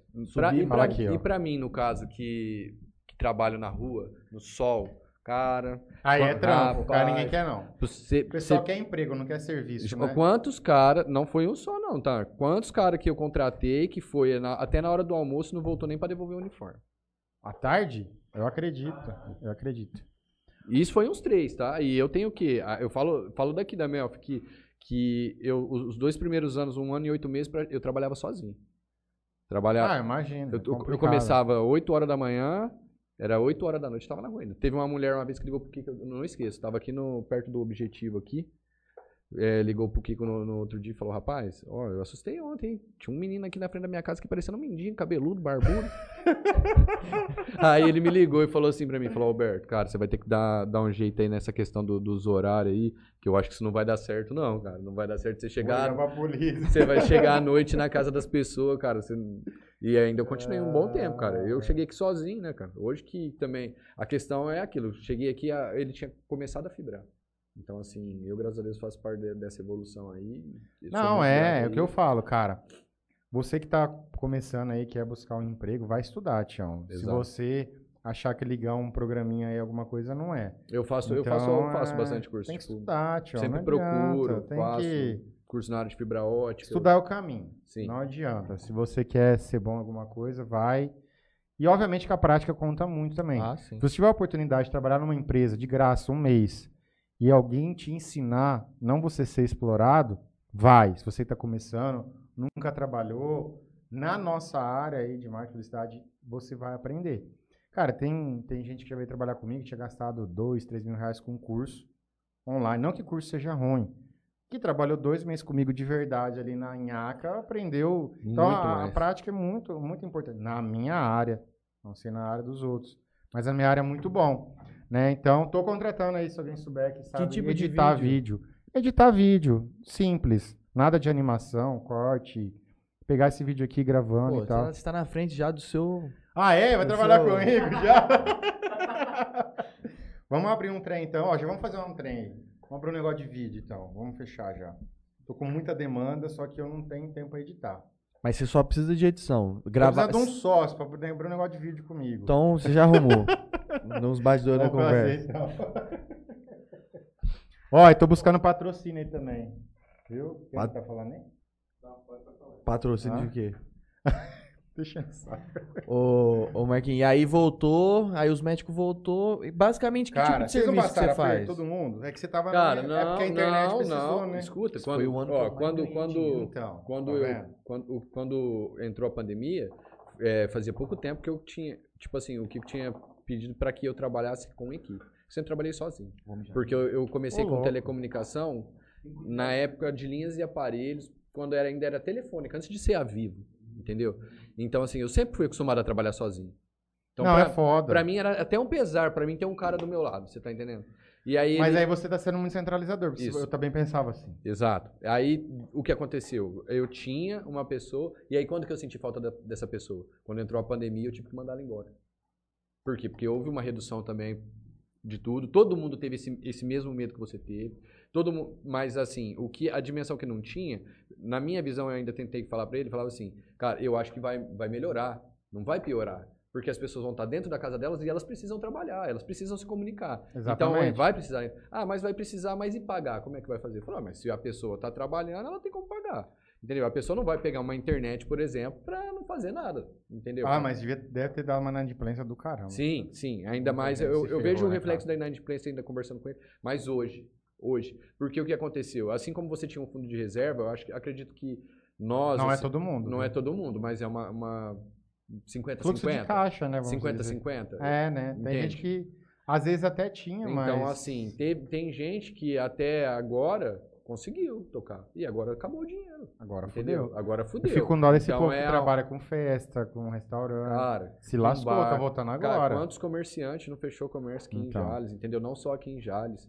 Cê é É, quem, pessoa que vive da noite mesmo, fazendo festa aí, pessoal que tá abrindo agora Fábrica 1, charada. O que, que esses caras ficam fazendo, cara, nesses dois anos? Você tá Ó, entendendo? eu, eu conheço Músico, muito os meninos que vêm aqui tocar aqui, A dar entrevista pra si, gente. Ela tem algo, ela- depende, tem muitas pessoas que dependem da festa, não é só a festa. É o segurança, é o cara que grava vídeo, é o Exato. panfleto, é a rádio, é o comércio que gira. Quando tem uma festa, todas as lojas de roupa bombam, porque tem que comprar, você não vai com uma roupa velha num evento. É um é uma comunidade ali que gira em torno daquilo, muito maior daquilo que você enxerga, cara. É muito grande. São muitas pessoas. E não são só essas pessoas, são as famílias dessas pessoas. Só que eu vi cara se reinventando. E é legal. Muita gente começou a trabalhar com marketing, fazer um monte de coisa. Nossa, tem nego que Porque se o- virou, o, né? O que tchau. acontece, cara? Tipo assim, tem um grande amigo nosso, o, o Guilherme Mataruco. Ele é um moleque muito inteligente. E aí ele falou pra mim, falou, cara, é, vai balançar o barco. Entende? E uma coisa que a pandemia me ensinou é que eu não posso depender de uma fonte de renda só. Ah, Eu não, posso, complicado. eu não posso só ter uma coisa. Entendeu? Eu não É posso fazer difícil. só uma coisa. Porque se eu perder isso aqui, o que, que vai pingar? Então eu tenho que ter algo que toque. Você não pode se- colocar todos os ovos numa saco de Exato. só. É. Colo- É, ter algumas coisas clichê. pequenas, porque se tirar o grande, ainda alguns pequenos vão pingar. Mas, cara, depois disso aí, foram os seis primeiros meses. aí Depois voltou, porque os médicos voltaram a atender. Aí, pum. Aí, assim, foi coisa... Começou a vir muita coisa. Aí eu falei, vou ficar louco. Não, Tem, bas- tem, tem bastante cliente aqui. não vou... Aqui de Jales tem... Já, já tive bastante. Você atende nível regional. Nacional, né? Brasil. Brasil. Brasil. Ah, não Hoje- tem fronteira, né? Não tem. Hoje eu posso falar pra você, de 2019 pra cá eu posso falar pra você, eu vivo da internet. 90% dos meus clientes eu nunca vi ao vivo na minha vida. Eles nem sabem onde é a minha agência. Não, eles sabem, mas eles assim, nunca visitei. Antigamente eu tinha dois vendedores na agência. Abraço, Vinícius. O Berton, a gente encheu o saco pra caramba. Na verdade, um, né? Era o Vinícius, teve que trabalhou comigo um pouco tempo. Cara, ele, ia, ele ligava na empresa, ele fazia prospecção. E eu vendia marketing digital. Então eu mesmo aplicava algumas coisas.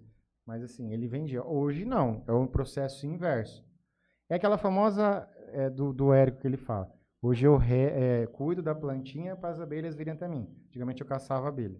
Então, você hoje vivo da internet, mas a pandemia me ajudou muito nisso, porque as pessoas não podiam ir nos locais. Por exemplo, no interior a pessoa tem o hábito de ir no local.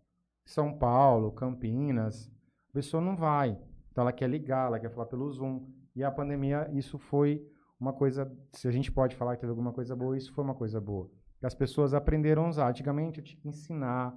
Eu, tinha- eu gravei um tutorial em vídeo explicando como baixar dois, três tipos de... Hoje Você não. ainda tem um espaço físico lá. Tenho, tenho. Tem. Não, mas é, eu, eu tô num lugar que nem tem fachada. Entendi. Tem três Ué, salas. mas naquela casa lá. Não, não, é Não? mais. Fechei lá. Era grande tô pra caramba aquilo lá. né? Era grande. Tinha piscina? tinha casa? prêmio, tinha, tinha Quando- piscina. Quando vocês mudaram pra lá, eu fiz a instalação lá. Foi ser, ah, verdade, a gente tinha muito teu saco lá.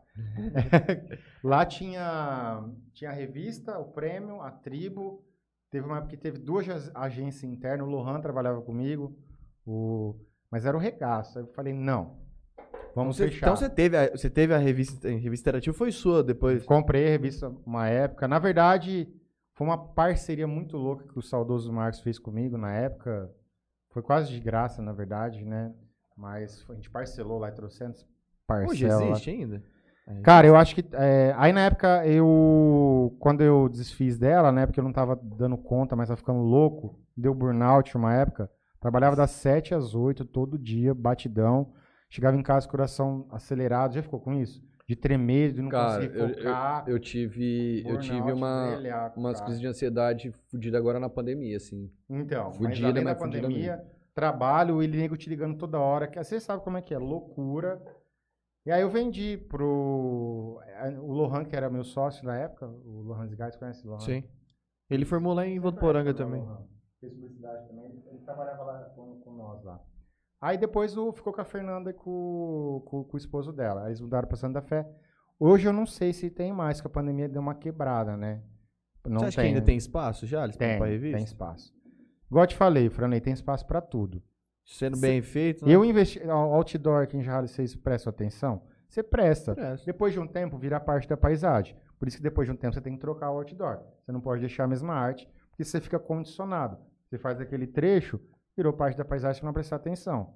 Teve até uma época um louco colocou outdoor de ponta cabeça. Casa dos parafusos. Exato. Não, não, O Orlandinho. a também colocou de, de ponta cabeça. Teve, mas o primeiro foi o Orlandinho.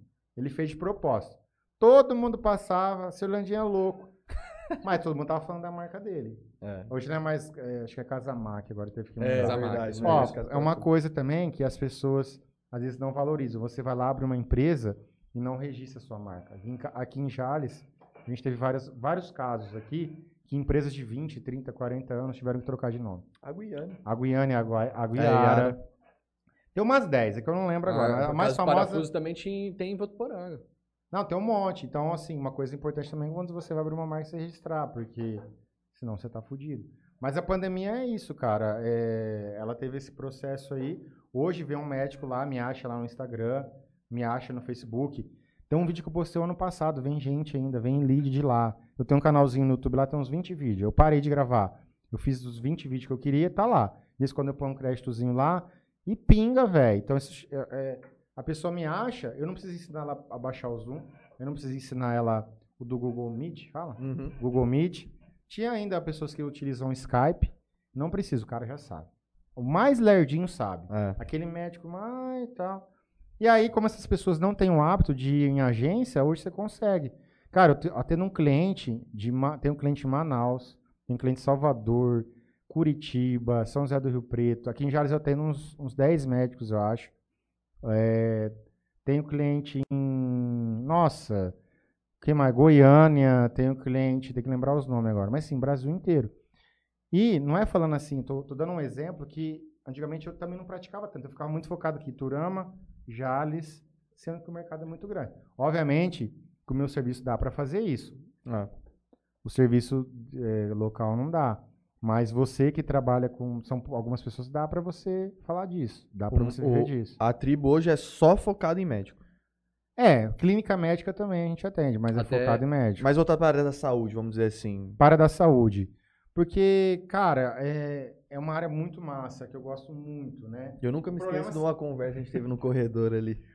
Quando você, quando você ia começar a mexer com o negócio do médico. Não, não posso falar aqui. Ah, tá. Ah, não pode mesmo. Tem, eu lembrei. incluindo tem o Anderson Franca, que foi seu aluno, ele, ele pergunta, Marquinhos, quais seus projetos de hoje na tribo, além do marketing paramédico? Cara, eu tô vendo a de abrir uma produtora de vídeo aí com o Franley, que nós estamos combinando aqui agora. Vai sair. Vai rolar. Ó, Um aí, é, não tem o que não sai. Eu tô bem quietinho, cara. Antigamente eu gostava bastante de, de confete. Hoje eu quero ganhar dinheiro, ficar no meu cantinho lá, discretinho. E não tenho nada. A gente tem o. o- nós estamos vendo ainda, porque nós ficamos dois anos sem fazer o prêmio. O prêmio Destaques do Ano é uma celebração que a gente faz das, das melhores, das marcas mais lembradas da cidade de Jales, né? E aí talvez o ano que vem nós vamos estar voltando a fazer 90% de, de chance no meio do ano. Agora que vai ter a terceira dose, eu acho que vai estar mais tranquilo, já está tendo festa. Ah. Nós estamos voltando ao normal, o comércio está reaquecendo, as empresas estão tomando fôlego. Então, acredito que nós vamos estar fazendo ali o prêmio 2022 no meio do ano, julho, agosto e tal. Já vou convidar vocês, se nós fizermos o prêmio, já ter esse compromisso. Eu tinha falado com ele que eu ia fazer esse convite, né? Da gente fazer alguma coisa lá, fazer uma. Um, de vocês tocarem as entrevistas lá. Isso para. Se vocês estiverem fazendo até lá, né? Vamos ver como é Que que vai isso. Torço para que sim. Vocês estão nascendo, vocês são um bebê ainda. Sim. Eu acho que vocês vão crescer muito. É, vocês não sabem o, o grande potencial que vocês têm. Às vezes vocês, vocês sabem, mas quem está de fora enxerga. Dá para vocês fazerem muita coisa com isso aqui. Dá para vocês.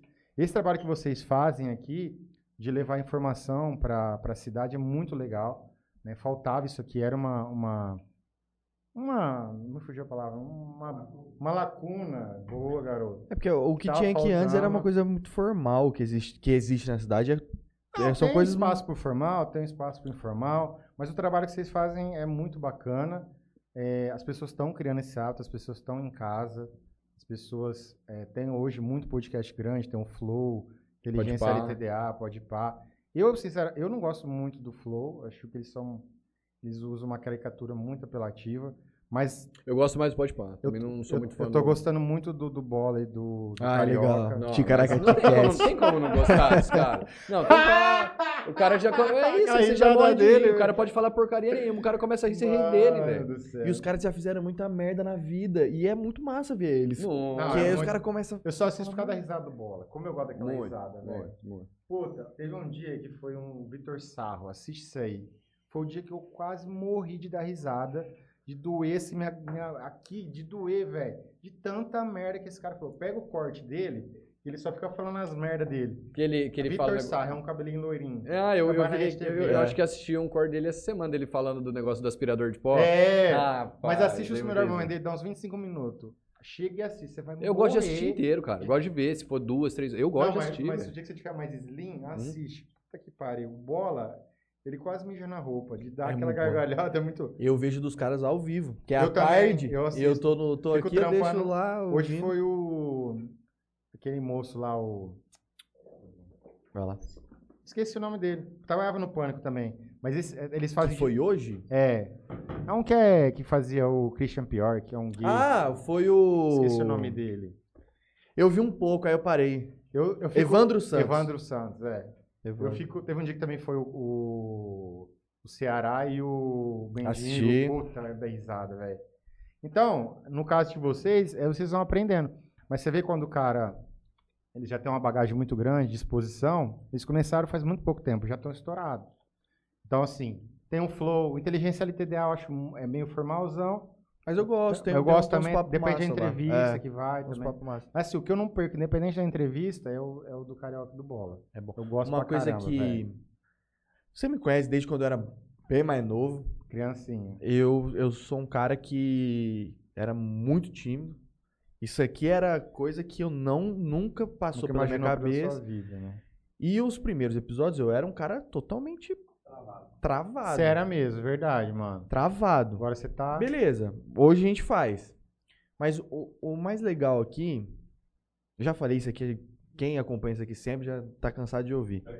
É, eu não vi não, velho. que é a possibilidade de conversar com pessoas que eu nunca imaginei. Isso é o que mais aprende, sabia? Veio pessoas aqui que eu nunca imaginava tá trocando uma palavra.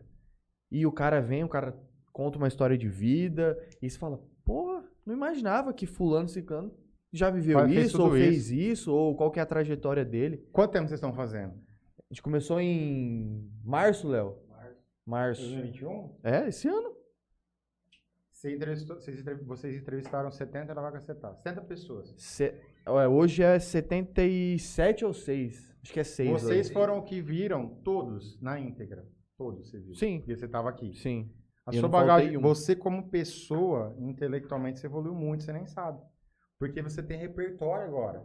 Você não ia conversar com muitas pessoas, que você acabou de falar. É. O repertório que você tem hoje, que fica no seu subconsciente, você nem... Às vezes você vai conversar com, com uma pessoa mais velha ali, amigo do seu pai, você vai pegar uma conversa dos dois, pescar. A hora que você vê, você sabe mais que eles. Porque você já conversou com um cara que veio aqui, que é mais ou menos da mesma idade, que falou um assunto, entendeu? Ficou né, nessa vibe aí. E uma outra coisa que é muito foi. legal, que eu. Uma vez a gente, tá, a gente tava no Charada, inclusive. A gente tava montando as coisas lá. E aí tinha um rapaz, eu não me lembro o nome dele, se ele estiver vendo, me perdoe. A gente tava lá montando e ele tava sentado naqueles bistrozinhos. Ele, ele é um cara que trabalha no bar lá. Certo. E era inauguração, era no dia, no próximo dia. seguinte. Então eles estavam lá, né, ajeitando as Aquela coisas do bar, né, tal. E aí eles terminaram, e aí ele tava sentado num bistrô, atrás de onde o Léo tava com o computador e tudo mais. E ele, e eu fitando, passando fita em cabo no chão, para nego não, não, pa- não- não pisar. pisar. nada. E eu tava só olhando. E ele, cara, com o olho vidrado, no- com- olhando o que o Léo tava fazendo no computador. Beleza, passou um tempo, eu fui lá e sentei ali do lado dele, no bistrô. Oh, e aí, tal, tal. Me chamou pelo nome, tal, e aí ele começou a falar, ah, vocês vão fazer o programa aqui hoje? Não, vamos, vamos fazer. Pô, legal, tal. E na semana anterior veio uma moça de Fernandópolis aqui, que ela é atriz e tal, e ela contou um, um caso dela, que ela encontrou Jesus, enfim, né? E que to- a luz. que, que tocou muito ela e, e tal. E ele virou pra mim e falou assim: Cara, eu vi a entrevista da Naila e ela contando sobre que ela encontrou Jesus e tal, e que Jesus falou com ela em determinado momento lá.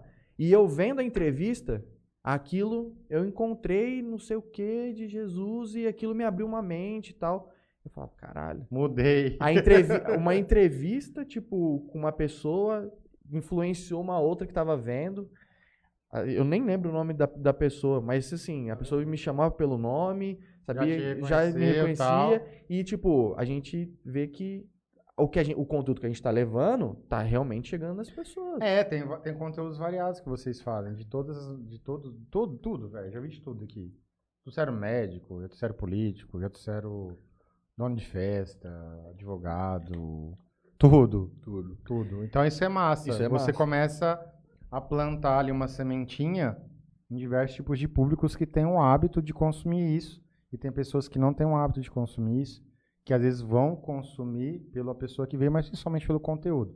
Salve exceções lá que você falou do Gustavo. Ah, A maioria é o conteúdo e para ver depois se vai agregar alguma coisa, se é o interesse da população, mas uma maneira geral é. a gente ainda tá, não, é não temos nem um ano ainda, né? É, Então, não fez assim, nenhum aniversário. Tem, Tem, tem muita coisa ainda pra gente. muita já. coisa que dá para rolar. O Mas aqui é com quem que é? É todo mundo? É só vocês? Como é que é a sociedade? É eu e o Matheus. É você e o Matheus? Sim. Ah, tá. Achei que era todos vocês. Não, eu e o Uma Matheus. parceria. Eu e o. Matheus. Aí o Alberto cuida da parte de, de vendas. O Léo é a parte aí de. Ó, o microfone tá funcionando. Produção. O Léo que É a resolve. produção. Então cada um cuida de uma. Ah, e tem o Rubens, que é o cara que fica em, rede social, de postar story, Ele postar fica- as coisas. Fica só dando o miguezinho. É. Voltando um pouco aqui na hora do. A gente, falando, a gente tava falando do Deixa eu prêmio. ver se o povo. Ah, tá. O, a última que eu tinha lido do, foi a do, do, do Wendel, né?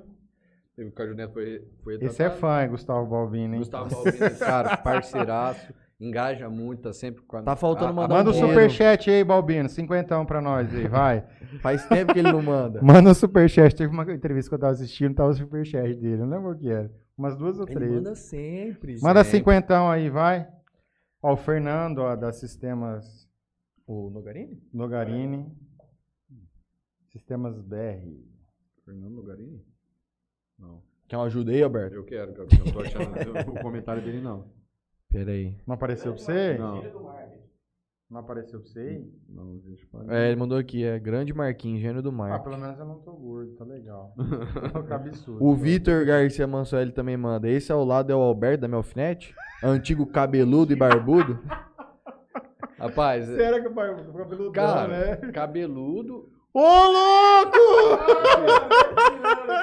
Gustavo Balbino, muito O cara obrigado mandou- Muito obrigado, Gustavo Albino. Rapaz, vocês... pelos 50 reais. Se alguém. Não, ô, Ba- ô, Balbino, manda, Uma, Balbino. manda uma pergunta aí já então, uai. Pode mandar aí. Se alguém tiver assistindo também, quiser contribuir com o Interior Cast, como o Balbino fez, Esse 50 vai ter que vir pra mim, hein? Ninguém 50 ao vivo Vai aqui. ter que ter uma porcentagem aí. Dá pra colocar dois, 4 litros de gasolina, vocês me dão lá. Ah, não, é porque tem, tem, que, tem que descontar o. É a- par- parte parte do do- do YouTube. YouTube, né? A gente, vocês trabalham pro YouTube, né? Cara, e César tá mandando um boa noite aqui. a gente monetizou, mundo né, e tudo mais. Ah, Cara, é, é muito pouco. ah eu imagino. É muito Você é louco. É muito, muito, muito pouco. Eu acredito que Acho acho que que- uns Ó, o 70 Cezão aí, ó. Um abraço, César Augusto. O César foi sócio comigo no finalzinho da tribo, quando eu migrei. O César é programador. César, ele, ele trabalha comigo ainda. A gente é parceiro agora. Eu lembro A do gente Luiz faz só. site. O César, ele foi sócio meu é, nos últimos dois anos da tribo propaganda, né? 2018, 2019. A gente faz site ainda, ó. Se você estiver precisando de site aí. Olha lá, ó. Cezão, valeu, Cezão. Tá ao vivo aí.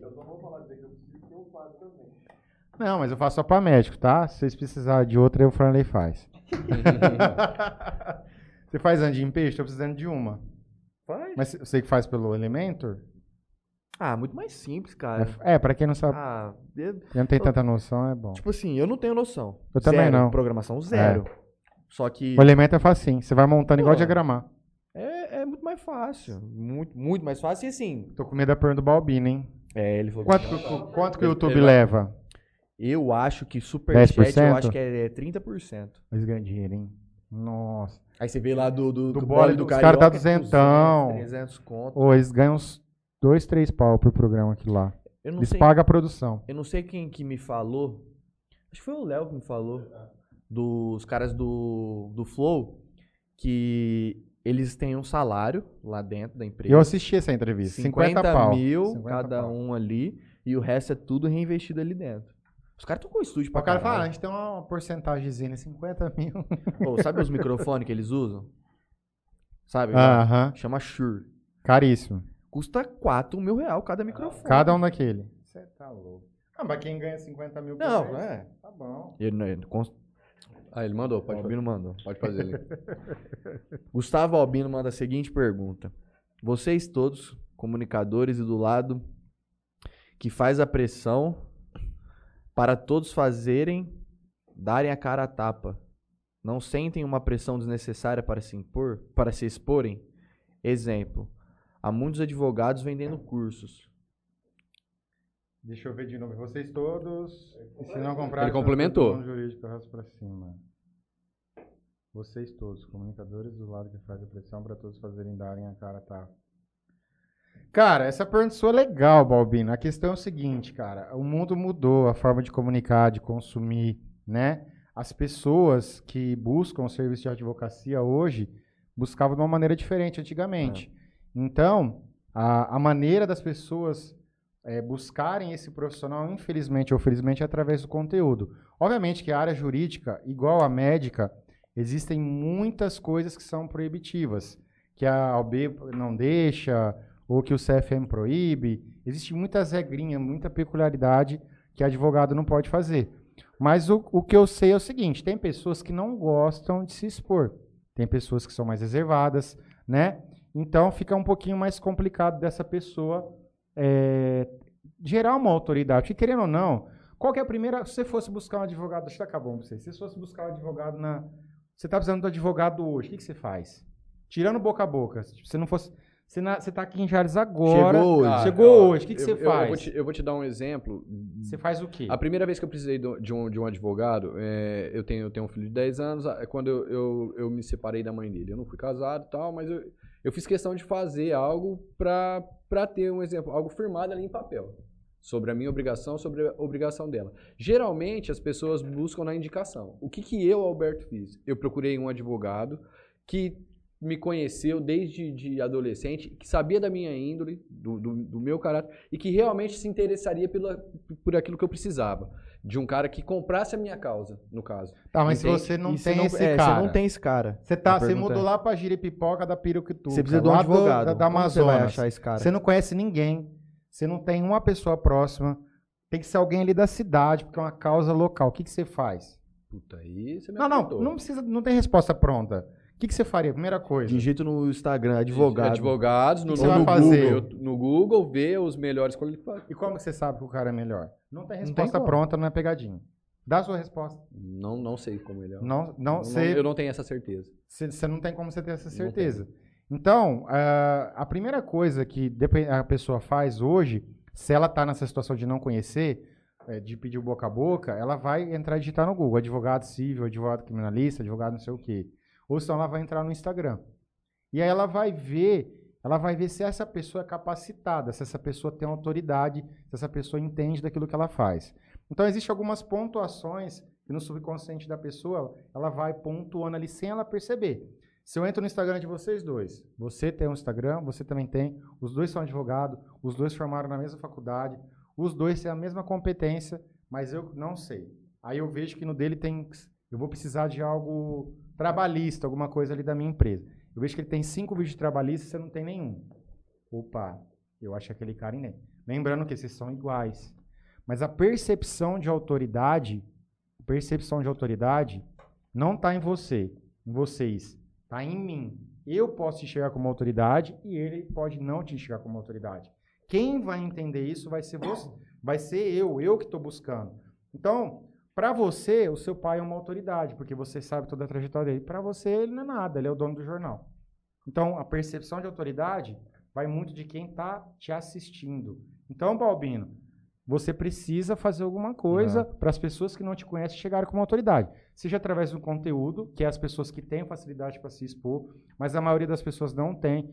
Então você pode é, produzir um conteúdo escrito, você pode criar um blog, você pode anunciar um artigo no jornal. Você Ou até pode no, no Instagram mesmo. Eu conheço, eu tenho, tenho um amigo de, de Votuporanga e, por exemplo, ele, ele não pode ver, mas ele pode falar sobre determinados assuntos que ele atende. No é, caso, o que é o, geralmente Cê- é o, acontece. o gerador, o, o conteúdo em si, você tem que ser algo, você não pode forçar nada. Você Exato. tem que fazer algo, geralmente é aquilo. só falar Mas ele está um falando na questão assunto. de se expor. Ah, o advogado pode se expor? O advogado deve se expor, desde que ele não infrinja nenhuma regra do código da lei da OAB e desde que tudo aquilo que ele faz seja com esse objetivo. Na de medicina gerar tem também autoridade. Oi? Na medicina também tem Na medicina tem. As duas piores áreas que eu conheço, que são a advocacia e a medicina. Acho que a advocacia é um pouquinho mais, porque advocacia é uma classe meio complicada de se trabalhar, né? Então eles brigam entre si, porque às vezes eu vou estar contra um cliente seu e tal. Na medicina não existe tanto isso.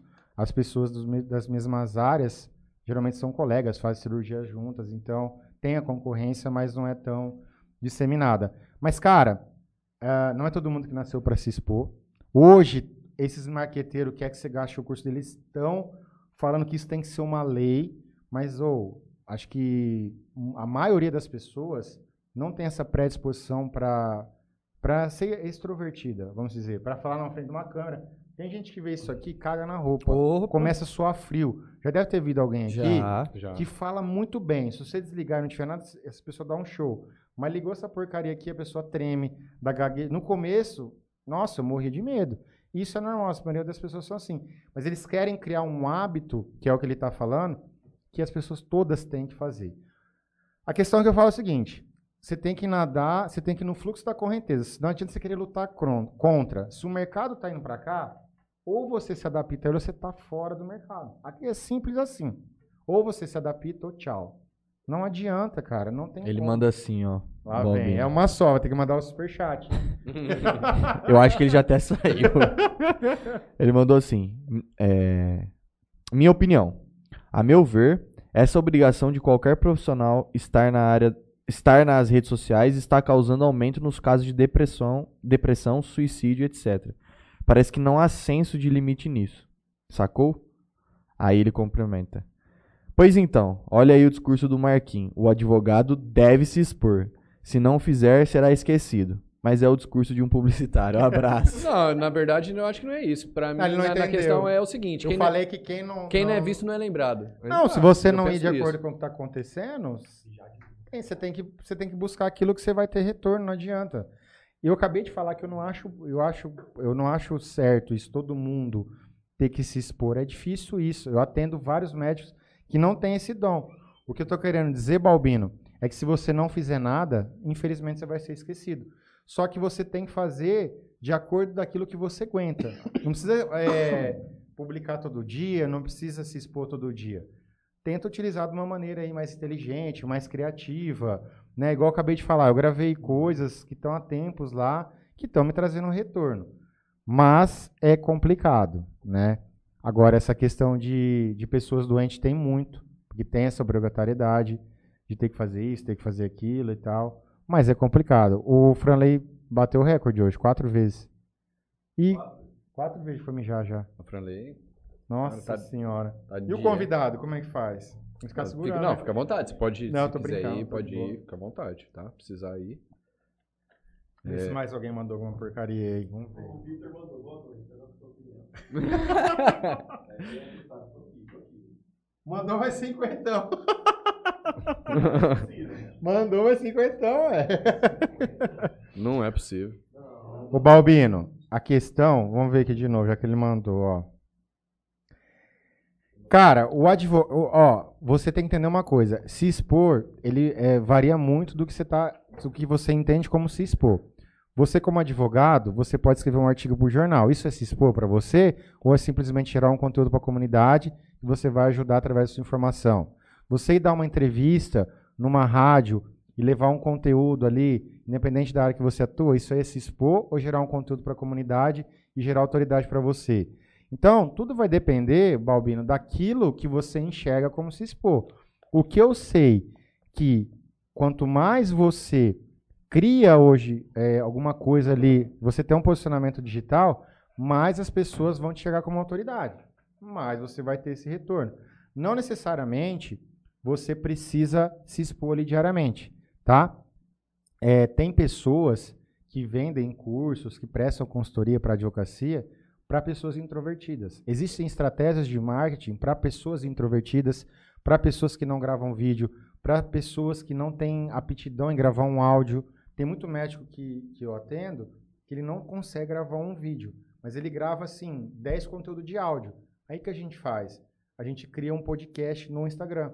A gente coloca o áudio do cara com aquela animaçãozinha do bagulhinho e o médico dá um show. E aí a turma que gosta de ouvir áudio vai caminhar na academia e fica ouvindo. Então, tudo, se expor depende muito. Tem um jeito pejorativo de se expor. Aquele povo que vende, aluga uma BMW, tira uma foto em cima. Quer alugar uma lancha ali no, no coisa, aquele negócio de marketing multinível, os caras alugavam lancha ali em Santa Fé, tiravam um monte de fotos, falava que era deles. Alugavam um carro, um dia tirava trocentas fotos. Isso é se expor de uma maneira pejorativa. Se expor de uma maneira para ajudar a comunidade, de uma maneira que não infrinja o código de, ética ali da, da OB, você simplesmente está ajudando, porque o marketing conteúdo é ajudar, é um conteúdo que ajuda, você não faz venda. Né? Nem advogado não pode fazer venda, nem médico. Então, por exemplo, na minha área de atuação médico, você pega um, gas, um gastroenterologista, cinco dicas para você não pegar gastrite, cinco alimentos que você come que melhoram os sintomas da gastrite, né? Cinco, é, dez coisas que você pode fazer para eliminar sua tosse, né? É, quatro maneiras de você não fazer tanto xixi quando você está no podcast. Aí você quer ver quando nós tá bebendo aqui. Rapaz, No É dia toda do, hora. no dia do, do, do, do Se eu não Gustavo lá, tivesse cara- tomando anti-inflamatório, eu ia de- falar pra nós beber. Os caras derrubou Sai até daqui câmera, meia-noite. trupicou, câmera Nossa caiu. câmera, quebrou garrafa. O Que negócio que é foi... isso? Marquinhos, o Rick mandou você mandar um abraço pro Indião. Hã? Ô, cara, o Indião, um abraço, Indião, bananão, amigo meu lá de Santa Fé, parça do caramba. Amigo nosso também. Amigo de vocês? É. Galera dele. Vocês conhecem o Indião? Conhece? Hã? É o Vocês conhecem o Indião? Ah, Indião é gente boa demais. Um abraço, Indião. Joga, O- joga de vez em Queremos quando. você aqui, hein, Indião? Igual o Danilo de O. Ele joga CS com vocês? Ele jogava, Ele né? jogava. Aí aquelas de- mãozona gorda dele. Depois, depois Como, saiu os anti-cheater, ficou difícil pra ele. Saiu o quê? Saiu os anti-cheater, ficou difícil pra ele. O, o é Nilba. Sabe que é Nilba? É. É Nilby que fala? Nilby, Nilby. Nilby, tá. É inglês? É Nilby, Nilby. Nilby, né? Na época de CS que eu jogava. O. Jayzão também mandou um abraço pra O você. Jason, velho. Olha, é o Jason Soler? É, o Onde ele mandou aqui? Ele mandou no, no meu zap aqui. Ô Jason, rapaz, eu tenho umas histórias do Jason, olha. Lança uma. O Zé Lelé, você conhece o Zé Lelé? Vai ficar bravo, advogado. Zé Lelé. Você, irmão do Zé Jayson. Soler. Não, é que às vezes sabe ele não quem é. sabe. Zezão, Zé- Zezão. Zezão. Zé Lelé é o apelido dele. Ele quer morrer que eu falo assim. Um abraço, Zé Lelé, saudade de você. Tá nessa tubo, Zé, eu acho. Rapaz, eles, eles fazem aquele negócio de airsoft, aircraft, sei lá como é que fala. Aquelas armas, da hora, velho. O Jason tem um canal, velho. Ele tem um livro. É, o Jason é um cara bom pra você trazer aqui. Tem o GTA Jales. Ele não vai marcar com ele. Você tem que trazer o Jason aqui um dia, mais bêbado. Dá cachaça pra ele. E eu quero. Vocês me ligam, eu quero vir aqui também. Ah, um Dá dia, risada. ele, dia que ele deu cachaça pra ele, um dia lá em casa assim, deu um trabalho. Nossa, o Zé ficou louco, teve que limpar a banheira de volta. Não, só o Franley contando as merdas do Zé. Eu vim até pra trás. assim. Pegou, Léo? Tem umas histórias boas com o Jason, mano. O Zé é. é um Você tem que cara trazer bom. o Zé, o, o Jason ou o Indião aqui. Dá álcool pra eles. É um tema aleatório. É... Sabe igual foi lá no dia do Carioca, lá o, o, o Cartoloco e o outro lá, o Confuso? Nossa, aquele confuso, mano. Falava com nada. Mas, Nossa senhora, cara. mas será que lá não é um personagem, mano? Não é possível Cara, que é. ele é muito louco, velho. Eu não, Não, sei. o Confuso, Confuso. sobrinho. Não sei quem é. Pô, do É, o- pânico. é aquele que fala Ronaldo. Ah, Ronaldo. Você não. Você não... é, só lembro da- do Ronaldo. Só. Ó, o Anderson, Anderson Franco. Marquinhos, qual a sua visão no marketing digital em Jales? Os lojistas e empresas, você acha que estão preparados para investir? Eu vejo em Santa Fé tem uma que a Santa Fé tem uma mente muito mais aberta do que em Jales. Eu acho que é o Matheus. Será? O que, que ele mandou? Deixa eu ver aqui.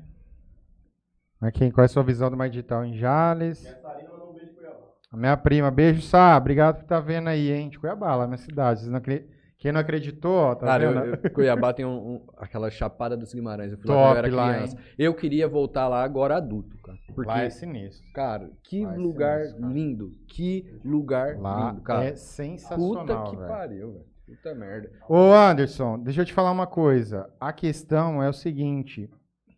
ah, existem em Jales muito, muitos ótimos, é, ótimos profissionais. O cara é um bom mecânico, é uma senhorita, uma senhora lojista, uma boa boleira, enfim. Vai roubar a bateria. e tudo varia, cara, de quem você está conversando. Se essa, é igual que eu falei aqui para ele, ó, se essa pessoa não souber aquilo que você faz, o serviço que você presta, ela não vai te dar valor, ela não vai entender aquilo que você está oferecendo para ela. Consequentemente, a cabeça dela vai ser fechada. Mas a, a, aquele perguntou da pandemia. Ah, é. Ah, tá. Aí, cara, vai muito do que como você vai criar esse estado de consciência da pessoa. A pessoa só vai comprar aquilo que ela entende. Ninguém compra algo que não entende.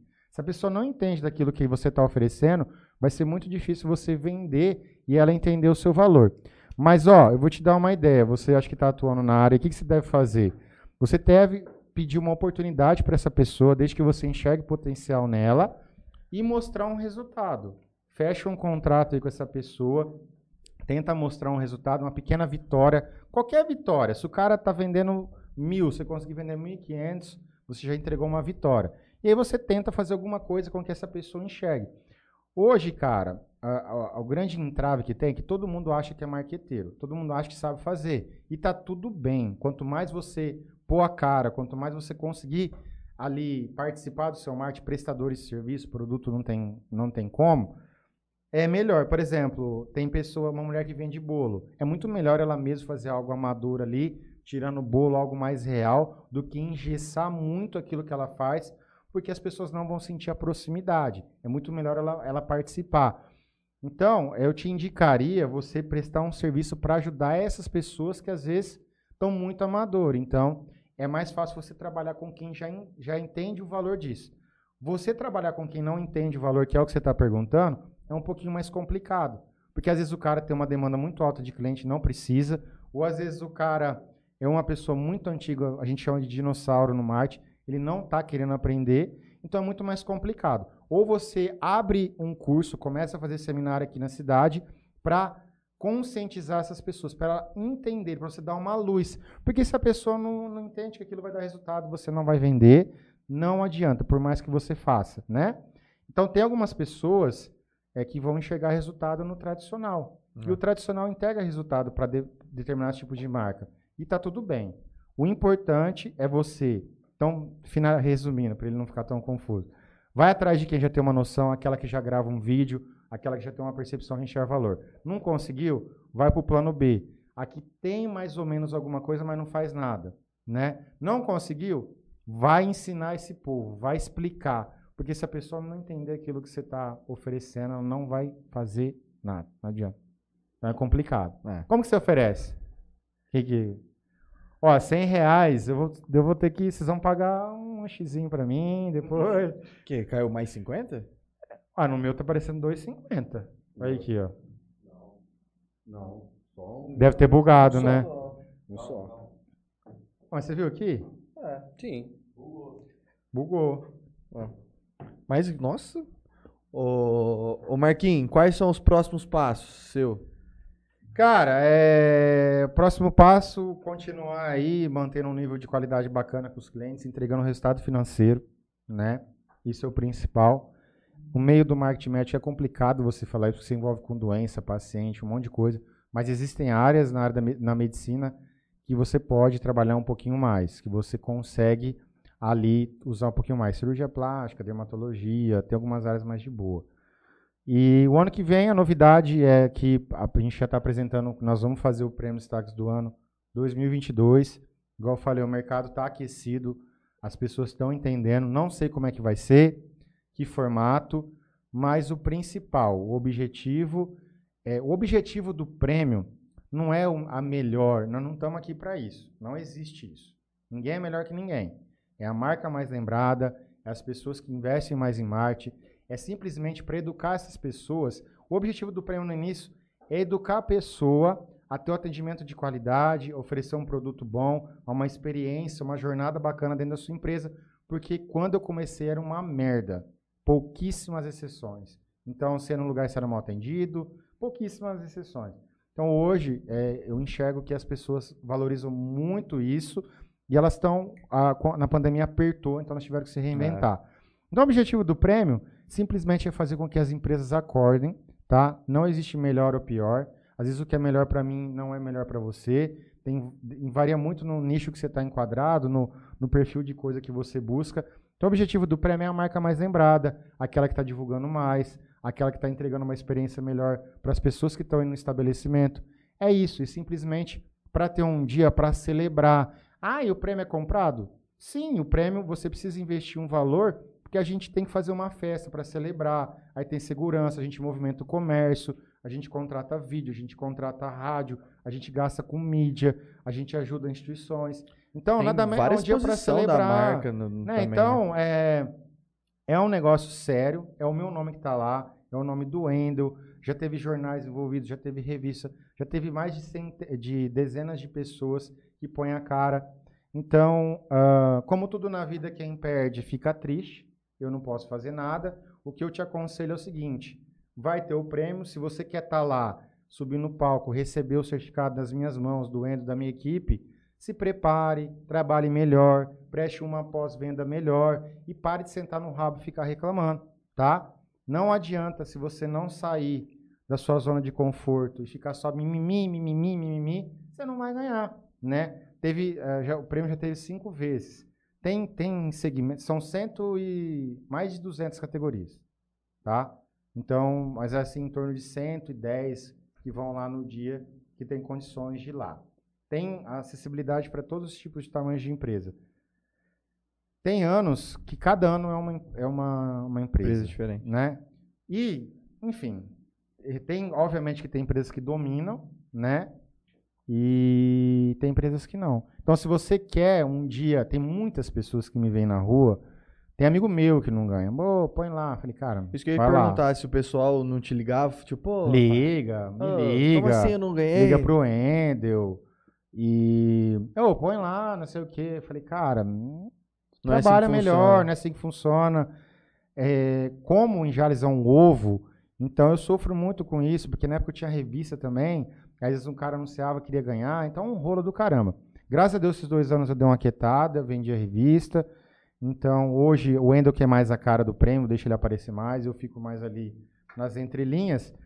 E tem muita gente que sempre fica ali, né? Tem umas empresas que você acha que, que, que sempre vai ganhar, não ganha, né? Ai, já vou até responder uma pergunta que você quer fazer. Mas é o segundo colocado, quando o primeiro não compra, vocês vão lá e colocam. Não. Imagina se eu faço isso, de verdade. Imagina se eu venho aqui. Faz de conta que vocês ganharam. Eu venho, Franley, ó, você ganhou o prêmio, cara. Parabéns. Venho aqui, faço toda aquela lavagem celebrando que vocês gostaram de dar risada lá.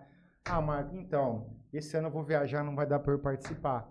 Aí eu saio daqui, bato no jornal B, falo, jornal B, ó, você ganhou. Ganhou. Você não vai comentar que eu tô. Que eu tô É, não, isso, ainda mais em Jales. Então, assim, é, é um negócio que as pessoas falam disso, mas eu não tô nem aí. Eu tô cinco anos apanhando disso. Se você ficar ouvindo muito isso, você tá morto. Então, assim, você quer ganhar o prêmio? Eu sei que muita gente que vai assistir isso aqui depois morre de vontade de ganhar e não consegue. Não é porque é, me- é melhor ou pior, é porque às vezes está investindo menos. Quer ganhar o prêmio? Vai lá e investe todo, toda semana no Jornal do Franley, no Jornal do Dionel. Gasta com rádio, antena, Faz o povo nativa, lembrar que você Band, existe. Coloca outdoor com o Pazandim, com o pessoal da, da MR2, com o Cezinha. Faz impresso, faz folder, anuncia no Facebook, anuncia no Instagram. A hora que for na sua loja, presta um atendimento, treina seus funcionários, capacita a sua equipe. Faz alguma coisa, amigão. Não vem reclamar comigo. Não enche meu saco. Como se a Enche culpa saco fosse, como O se fosse saco a é culpa tua, Wendel. né? Não, o meu trabalho é sério, meu amigo. Não vem falar mal de mim, não. Se não fosse sério, não dava mil pessoas cada evento daquilo lá. Então, assim, quantos empresários já que foram lá? Dono de empresa, né? Então, assim, tem, eu sei algumas pessoas que morrem, no- quer morder o cotovelo, porque não ganha. Então, segue a minha dica.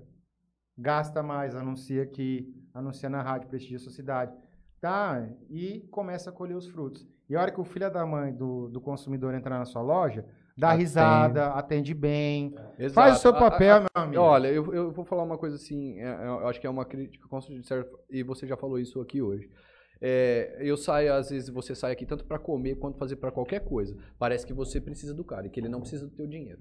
É. Você tá entendendo? Você é mal atendido, você tá entendendo? É, Não vamos generalizar, mas tem Não, muita pessoa você que é assim. você quer ver em questão, olha, principalmente questão de comida. Não Hoje, ficar bravo, não, Não, calma, fico- relaxa. Tá nervoso. Fica. Porque o que, que acontece? Principalmente no ramo alimentício, cara. Já, já houve ques- questão de um, de um lugar que eu comprava sempre, não vou citar o nome. Pelo amor de Deus. E eu comprava sempre lá. Principalmente ele tinha uma promoção no meio da semana que meu filho ama, e eu comprava toda semana.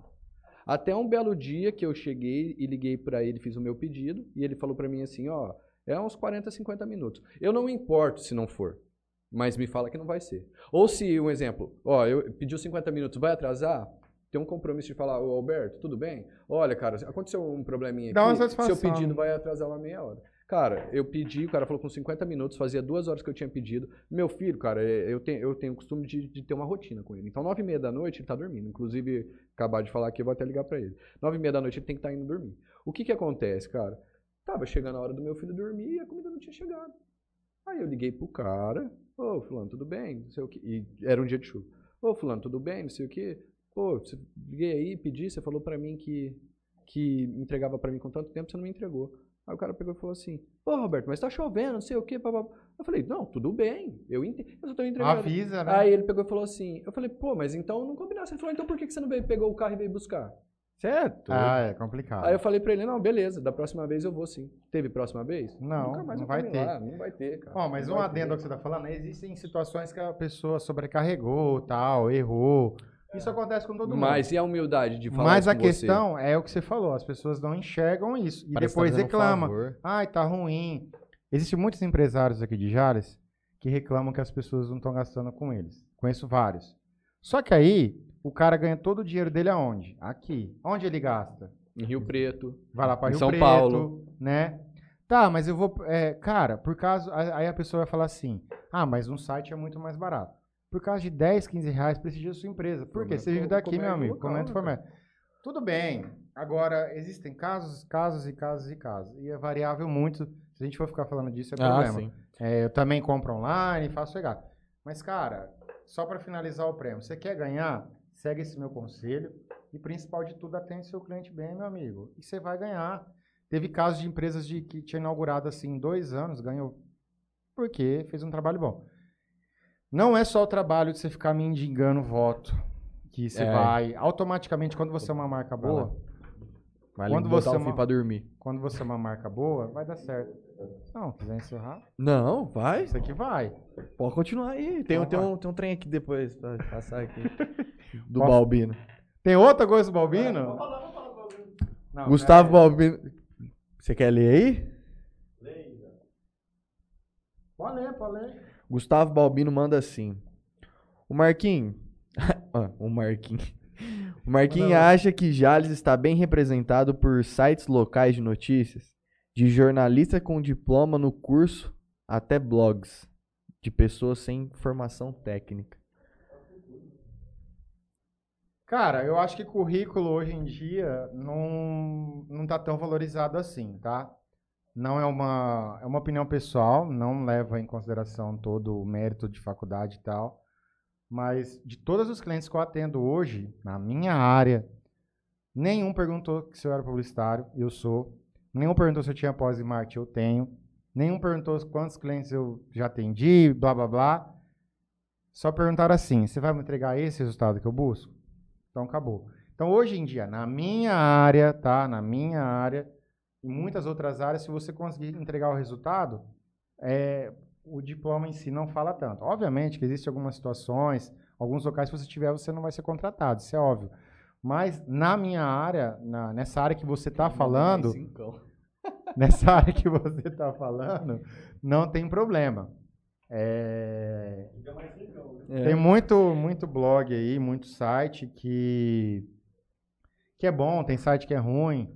O importante é que existem sites que levam a informação e ajudam as pessoas. Eu não vou entrar nesse mérito se é bom ou ruim.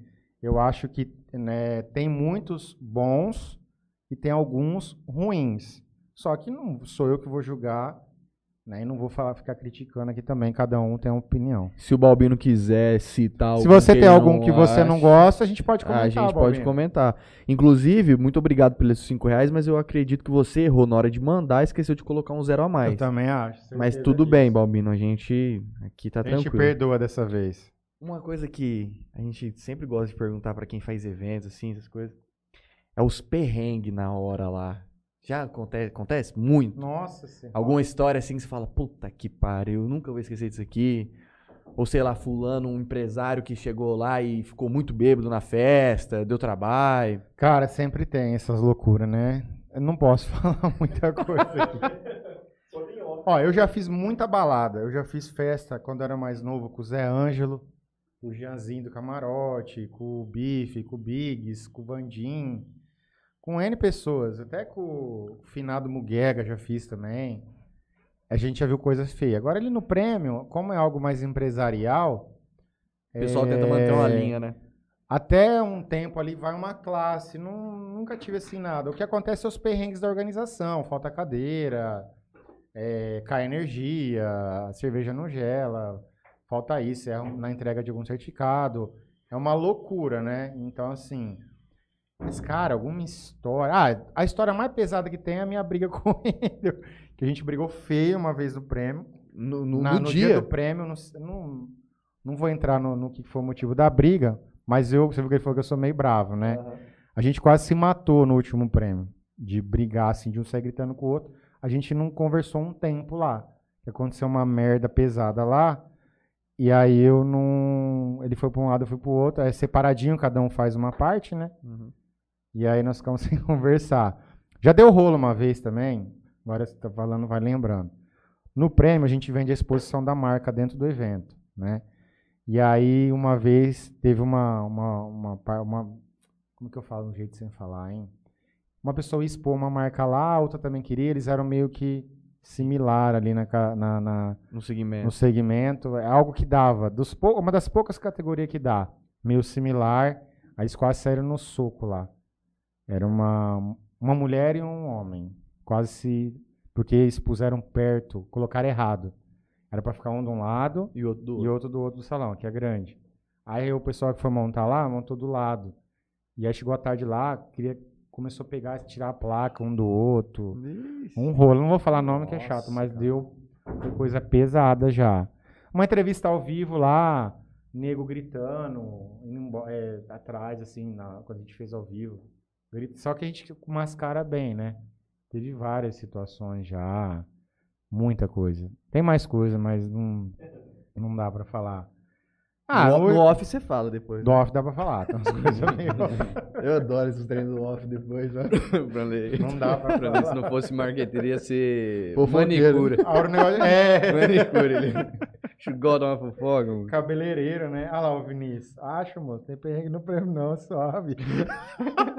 Ó, o Vinícius, ele fez o prêmio com a gente o ano passado. Ele cuidava da parte de vendas junto comigo, né? O Berton trabalhou comigo na tribo. O que esse moleque já passou, rapaz do céu, você não tem noção. É muita coisa, cara. Detalhes assim que você fala, meu Deus do céu. Vocês é tudo bonitinho, mais ou menos. Por trás tá caindo o pau, assim, toda aquela loucura. Vinícius, lembra de alguma história aí? Manda uma mensagem Se- subliminar. Ge- Geralmente é Manda no, no WhatsApp. lá na hora lá. Vocês são em quantos, mais ou menos? Ó, o buffet é umas. Umas, 100, umas 80 pessoas, o buffet. Cozinheira. Também mil pessoas, né? Mil pessoas. Cozinheira. A equipe ali de organização, umas 50. Caramba, é bastante gente. Vídeo, entrevistador. Tem o pessoal do vídeo, entrevistador, cerimonialista são 10. Segurança, uns. Ou a mais. É umas 150 pessoas trabalhando ali, eu acho. Bastante. Tem o Leandro que fica enchendo o saco a festa inteira. O ar. É isso. Ô, bicho, um abraço. Ó, tem que limpar o banheiro, ó. A coisa mais que é complicada é o bife lá na festa. Aí eu dou cachaça pra ele, o Leandro Roca, né? Sim. Eu não gosto de chamar de bife. Leandro Roca, aí ele dá uma acalmada. Ele fica até o final. Aí ele conta a risada. Ó, o cara, eu posso contar que eu acho que ele não vai ficar. O cara mais pala é o Clebão, segurança. No final das festas, todo prêmio ele manguaça lá e dá trabalho. Era do fa- é o que era no fábrica lá? Não, o Clebão São Felício, é o segurança, trabalha com segurança. Será que é o cara do fábrica? Não, aquele lá é o. Não é o Clebão. O Clebão é um altão.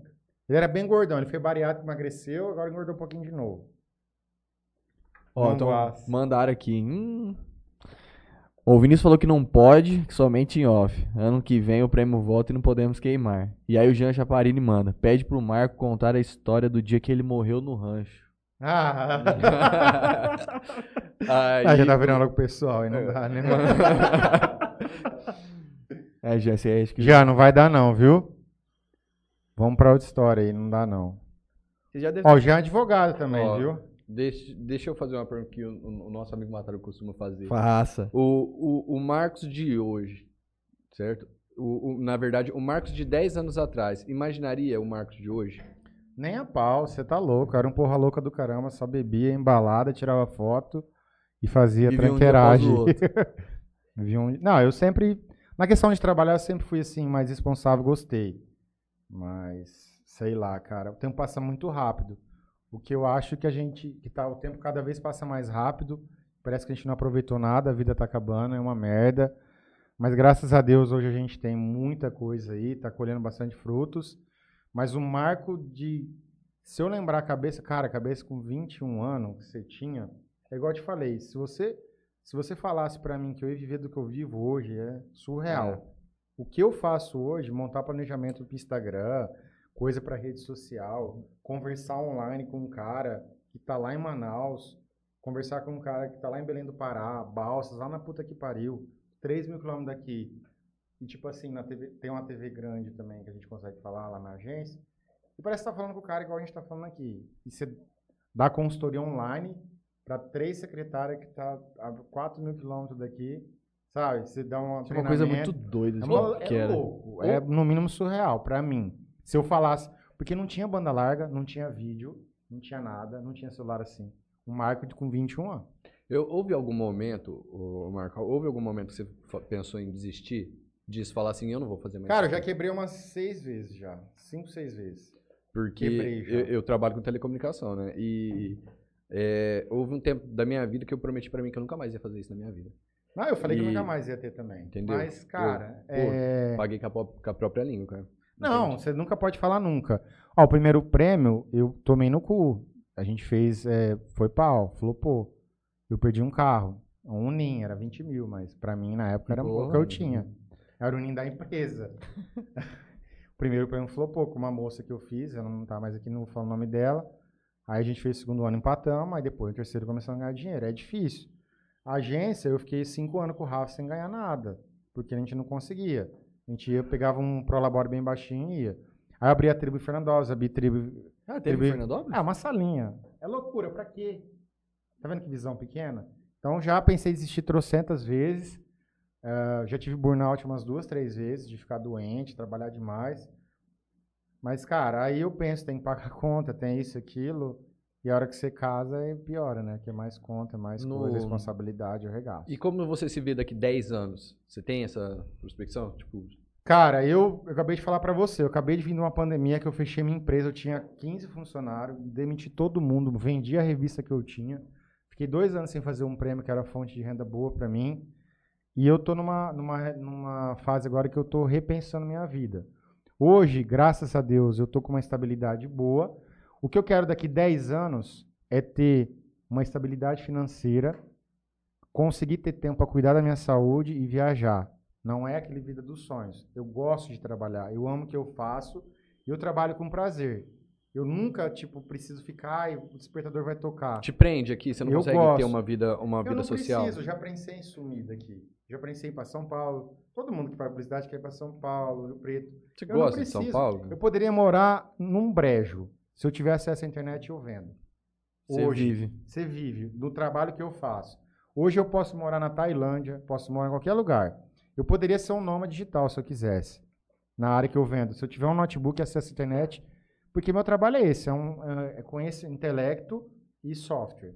Se eu quisesse, a minha equipe poderia estar aqui em Jales, eu poderia estar em qualquer lugar que eu quisesse. Só que é complicado, você não vai fazer isso, eu não gosto disso. Então hoje eu, a gente mora num lugar privilegiado, a gente, vocês não sabem disso.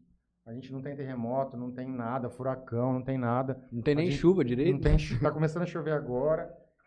E, cara, é, eu quero ter saúde, não quero ser, ganhar mais dinheiro do que eu ganho, não tenho pretensão de ter duas, três casas.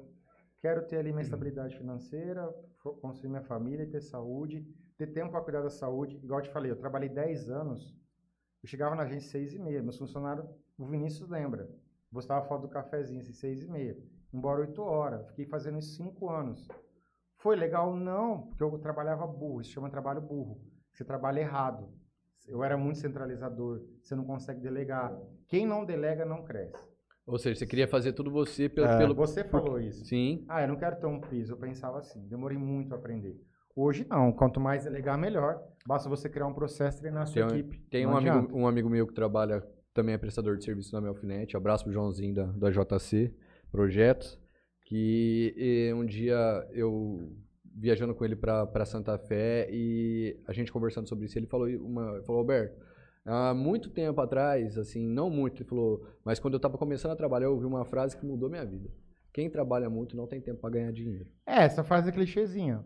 Mas quem não delega nada não tem tempo para crescer também. Eu falo isso. Então eu demorei muito isso. Então, cara, Hoje, das 5 horas, de segunda, quarta e sexta, eu vou cuidar da minha saúde, eu entendo isso. Vai jogar mas beat tênis. Eu vou jogar o beat tênis, vou tomar meu. O Rick mandou você mandar um abraço pro Justin, que o professor é que mandou mesmo? Deixa eu ver. Marco, manda um abraço pro Justin, professor do beat tênis.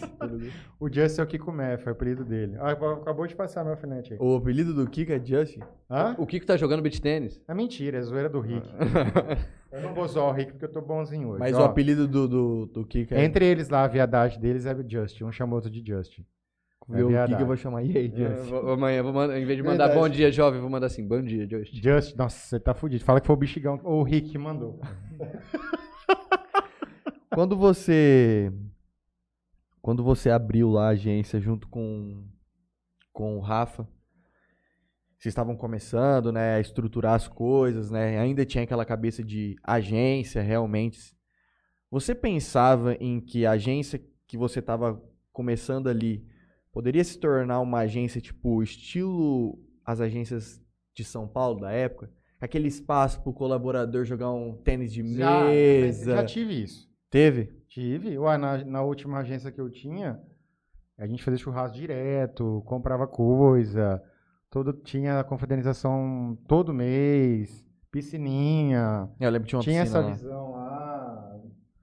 Tudo que você imaginar eu já fiz. Tem um espacinho pra dormir. um es- Sabe aquela, aquela aquele Agência de clichêzinho? É. estilo São Paulo. Hoje eu entendo o seguinte, você tem que dar uma, é, uma qualidade de vida para o seu funcionário tra- trabalhar muito bem também.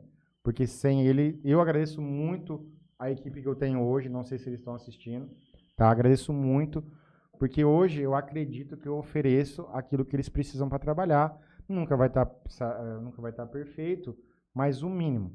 Eu fui megalomaníaco já, de querer ter uma casa enorme, com 10 salas, com tudo. Ah, na, na, na minha agência tinha estúdio. Tinha, um- Na, naquela casa tinha lá. uma sala que era só estúdio, que eu fazia o podcast com os médicos. Aí eu inflei muito, me fudi, fiquei com burnout que eu te falei. Hoje não, quero ter paz, qualidade de vida e trabalhar inteligentemente, que é isso que eu falo pra vocês. Aprender a delegar, que eu falei pra ti. Porque, cara, chega uma hora que você vai tendo dor pra todo lado. É. Primeiro me dou dor lá no lombar, depois eu dor no ombro. Rapaz, imagina eu que, assim. que 10 anos batendo escada. Eu, É. e, ó, e os meninos sabem, cara. Tipo assim, ó, às vezes eu tô sentado aqui ainda, eu fico sentado. Mas às vezes na minha casa, eu tô sentado lá, a gente tá tomando uma cerveja, eu tenho que ficar em pé um tempo. Eu tenho dor nas costas, eu tenho dor nos joelhos. Eu É, tenho, cara, tenho escoliose. você tem tudo isso- 33 anos. 33 Então. anos, entende? E você, você trabalha só a sol, até acabar. Você não tem hora. Você entra, Sim. dependendo, de- não, É, não, é, mas é muito, é muito dia. do, do que acontece. Já houve vezes aqui um exemplo de, de romper o, o cabo-tronco principal. E é, num sábado. Ah, é legal. E é assim, ó, ó que legal. Na, na época eu trabalhava, eu trabalhava de uma outra maneira, então assim, eu já Isso tava, acontece mesmo. eu já tava, eu já tava fazendo um extra no sábado, já por várias e vários dias já houve uma demanda muito grande e eu ficava trabalhando no sábado o dia todo e no domingo até o meio-dia. Então, eu estava trabalhando no sábado, eu e o, um rapaz que trabalhava comigo, e o que ligou falou, Alberto, cara, fudeu, rompeu aqui, parou tudo. Nesse dia aí, eu, eu, eu, eu fui embora, era umas 10 e poucos, menino, os meninos da infraestrutura do Joãozinho parou, era quase meia-noite. Então, assim, Acaba o mundo se não tiver internet. exato, muito disso. exato, Não- exato. Não tem como você ficar dentro da tua casa, Não cara. tem. Não tem. Hoje tudo é internet. Tipo assim, é uma, uma época ainda que falou assim, cara, você não pode passar teu nome pessoal. É que eu gosto muito de vestir a camisa mesmo. Por exemplo, eu, eu tenho seu nome, eu acredito que você Tem. ainda tem. Então, um exemplo, se um dia você, num sábado, você me mandar uma mensagem, 8 horas da noite, ô Alberto, cara, eu não vou deixar de falar se tiver bem humorado, Eu- não, não, não, não tem isso. Vai cara. responder. Não tem isso, cara. Tipo, pra mim é a questão, é, é meu ganha-pão. Ah, É, eu também acho. Então, tipo assim, complicado. eu posso não resolver o teu problema, mas, você deixar tem, de te Você te tem que dar cuidar da sua atenção, saúde, não velho. É. Não adianta. Não, não tem como, cara. E outra, a gente fica sentado o dia inteiro, no nosso caso, assim. Tá, fica no ar, mas é pior. Você só respira não, tempo ruim, Sim, começa a dar dor aqui, dor aqui, sim, dor aqui. Sim, sim. E só merda. Agora, você tá na rua também, você fica em pé, começa a, a pender pra cá, pra lá, vamos não sei aonde. sim. Mas é complicado. Mas, cara, é, é, é isso. Tem que, tem que delegar, tem que cuidar da saúde, senão chega com 50 anos, tá tudo Exato, podre. exato. Tipo, eu, eu, eu, eu bato muito nessa tecla. Tipo, antes eu não fazia. Eu fiquei três anos aqui direto, sem, sem, sem tirar fé, sem fazer nada. Cara, eu vou ter que ir no banheiro. Vai. Não tô aguentando. Vai. Três horas, Vai. tomei isso aqui. Vocês inventam um assunto aí. Alberto, Hum, fala aqui. é, eu queria saber de você. O que que, o que, que você vai fa- o que que você vai fazer pós podcast hoje?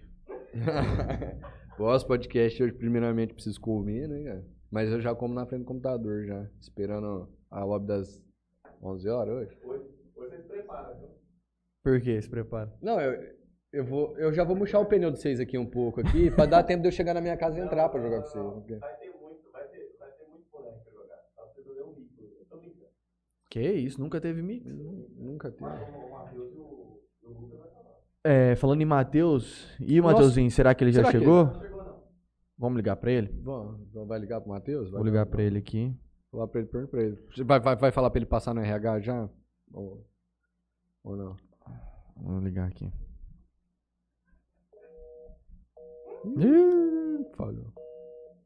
Ixi, olha o Davizinho me mandando boa noite aqui. Ô, boa noite, meu filho. Ó, já, já tá 10 minutos, hein, filho? Tem que deitar aí pra poder descansar a cabeça e dormir. Já já, o, ligar pai, no já, já o papai tá aí. normal. Do final? Não? Tem. Vou ligar aqui pro Matheus, vamos ver. Fala, Juninho. Bo- boa noite, Mateuzinho. Fala, cachorro. E aí, chegou? Passando ponta linda, tio. Quanto tempo já de viagem? 16 Três e horas. Ô, você tá ao vivo aqui no Interior Cast? Puta que pariu. Fala, malandro. O povo tá com saudade de você. Boa noite pra todo mundo. Deus abençoe. Só quero ligar no Marcelo, pedir um lanche, tomar um banho e dormir, cara. Não quero falar com ninguém hoje, por mais que eu ame todo mundo. E a gata? A gata, você vai buscar a gata? Hã? Vai buscar a gata? Não tô te ouvindo, tá longe a ligação. Você vai buscar a gata? Que gata, moço. Não, gata só amanhã, pelo amor de Deus. Ah, então beleza então, Mateuzinho. Boa noite pra você e Um boa... abraço pros caras aí, pelo amor de Deus, Juninho. Então, Mas nós foi guerreiro, mano. Você não tá entendendo. então demorou então. Pergunta se, ele, se dessa vez na volta ele ajudou o Moacir a dirigir ou se ele só... Ele não pode, ele não tem carta. Uh, rapaz. Alô, Matheus. Ele não tem carta. Eu ia falar, eu ia falar pra você, mas aí você tava saindo. Vamos, queria agradecer a sua presença. Ô, maravilha. É, queria deixar o espaço aberto se você quiser dar umas últimas palavras aí. Bom, queria agradecer o convite de vocês aí. É bacana trocar essa ideia, ser um pouquinho ali da bolha. A gente tem uma rotina ali meio de rato, né? Que é corrida dos ratos ali. Sai de casa, vai trabalhar, sai disso, faz aquilo. Bom vir aqui, soltar um pouquinho a palavra. E tamo aí, novidades. é, vamos, vamos ver aquele negócio lá que a gente combinou. Prêmio 2022 e tamo na área aí, precisando. Se tiver alguma outra, um outro dia aí, ch- chama Trazer mais alguém pra mais alguém você. aqui para nós trocar uma ideia, fazer um conteúdo. Se você quiser abrir um tópico aí, pra gente fazer uma. uma alguma debate? Coisa volta... Não, alguma coisa voltada para o comércio aí, focar num tema. Como eu atendo médico, mas eu abriria um espaço para falar, para prestador de serviço, fazer uma campanha, ter um, um negócio bacana aí, para ajudar. Seria Sim, um podcast sim. para ajudar. Sim, sim. Tem um bate-papo, a gente pode brincar também, mas tentar trazer algo para ajudar aí a convidar os seus patrocinadores, fazer uma roda de marketing para eles exclusiva, mandar para todo mundo aí. Seria Um massa, negócio seria massa. diferente legal. aí. Pode me convidar, chama mais alguém da área aí para complementar, quem vocês quiserem, ou até mesmo você. Estou à disposição para ajudar. Show. Fechou? Marquinhos, muito obrigado. É, Com certeza você vo- vai voltar outras Vamos vezes. voltar, vamos voltar. É, espero que o Interiorcast esteja no prêmio Destaques do ano de 2022, fazendo lá alguma coisa. Vamos já estar convidado. Não tem como a gente... Independente do que acontecer, vocês vão lá entrevistar. Não tem Independente. como a gente subir lá pra pegar um prêmio, porque só tem a gente. Instalações comigo, viu, Marquinhos? Precisar Mas vocês podem, pode, lá, é pode, comigo mesmo. pode ir lá, vamos fazer.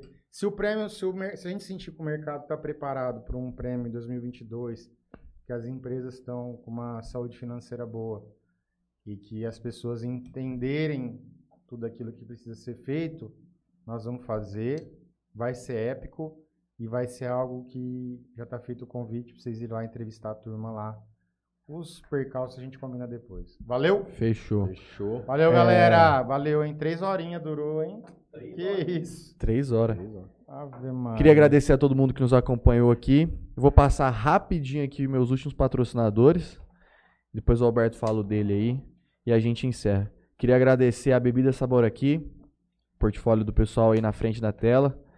Queria agradecer também ao Toquinho Center Car. Lavagem de carro, moto, polimento, lavagem de tapeçaria, insufilme. E queria agradecer por último aqui a Elia Gabor, compra e venda de borrachas. Olá, pessoal. Queria agradecer aqui Tropical Sorvete. Já tomou sorvete lá, Marquinhos? Gosta de sorvete lá? Opa, o Sandrão, amigo meu. Sandrão, Um cara. abraço, Sandrão. Sandrão tá devendo aqui, hein, Queremos Sandro? te ver aqui, Fico- Sandrão. Ficou, não, é, ficou de marcar uma data comigo aí. Sandrão só tá, só tá me jogando pra Sandrão frente. é o Ele tá me Alessandro, empurrando né? com a barriga. Isso. Ah, bom. É, quero agradecer também Parcela aí, Soluções Financeiras e a Multimarca Pneus aí. Precisar de troca de óleo, alinhamento, balanceamento de carro, tudo na questão aí. Levarei meu carro lá pra gente fazer um, um check-upzão antes da gente. Sim, fala lá com- fa- férias de final de ano. O cara é fera no quesito. Ele é a minha amiga Rosana. Um abraço pra eles. Então, queria agradecer a todo mundo que nos acompanhou. Quem não é inscrito no nosso canal, por favor, se inscreva no nosso canal. Quem estiver acompanhando pelo Facebook, curte a nossa página. E voltaremos na segunda-feira com a volta de Mateuzinho. E teremos segunda-feira Beto Mariano. Vai ser Entrevista com o polêmico, hein? Mariano. Esse vou ver. Esperamos todos vocês aqui novamente, nos acompanhando no programa de segunda. E é isso. Muito Boa obrigado. noite, um abraço. Valeu. Muito obrigado, valeu.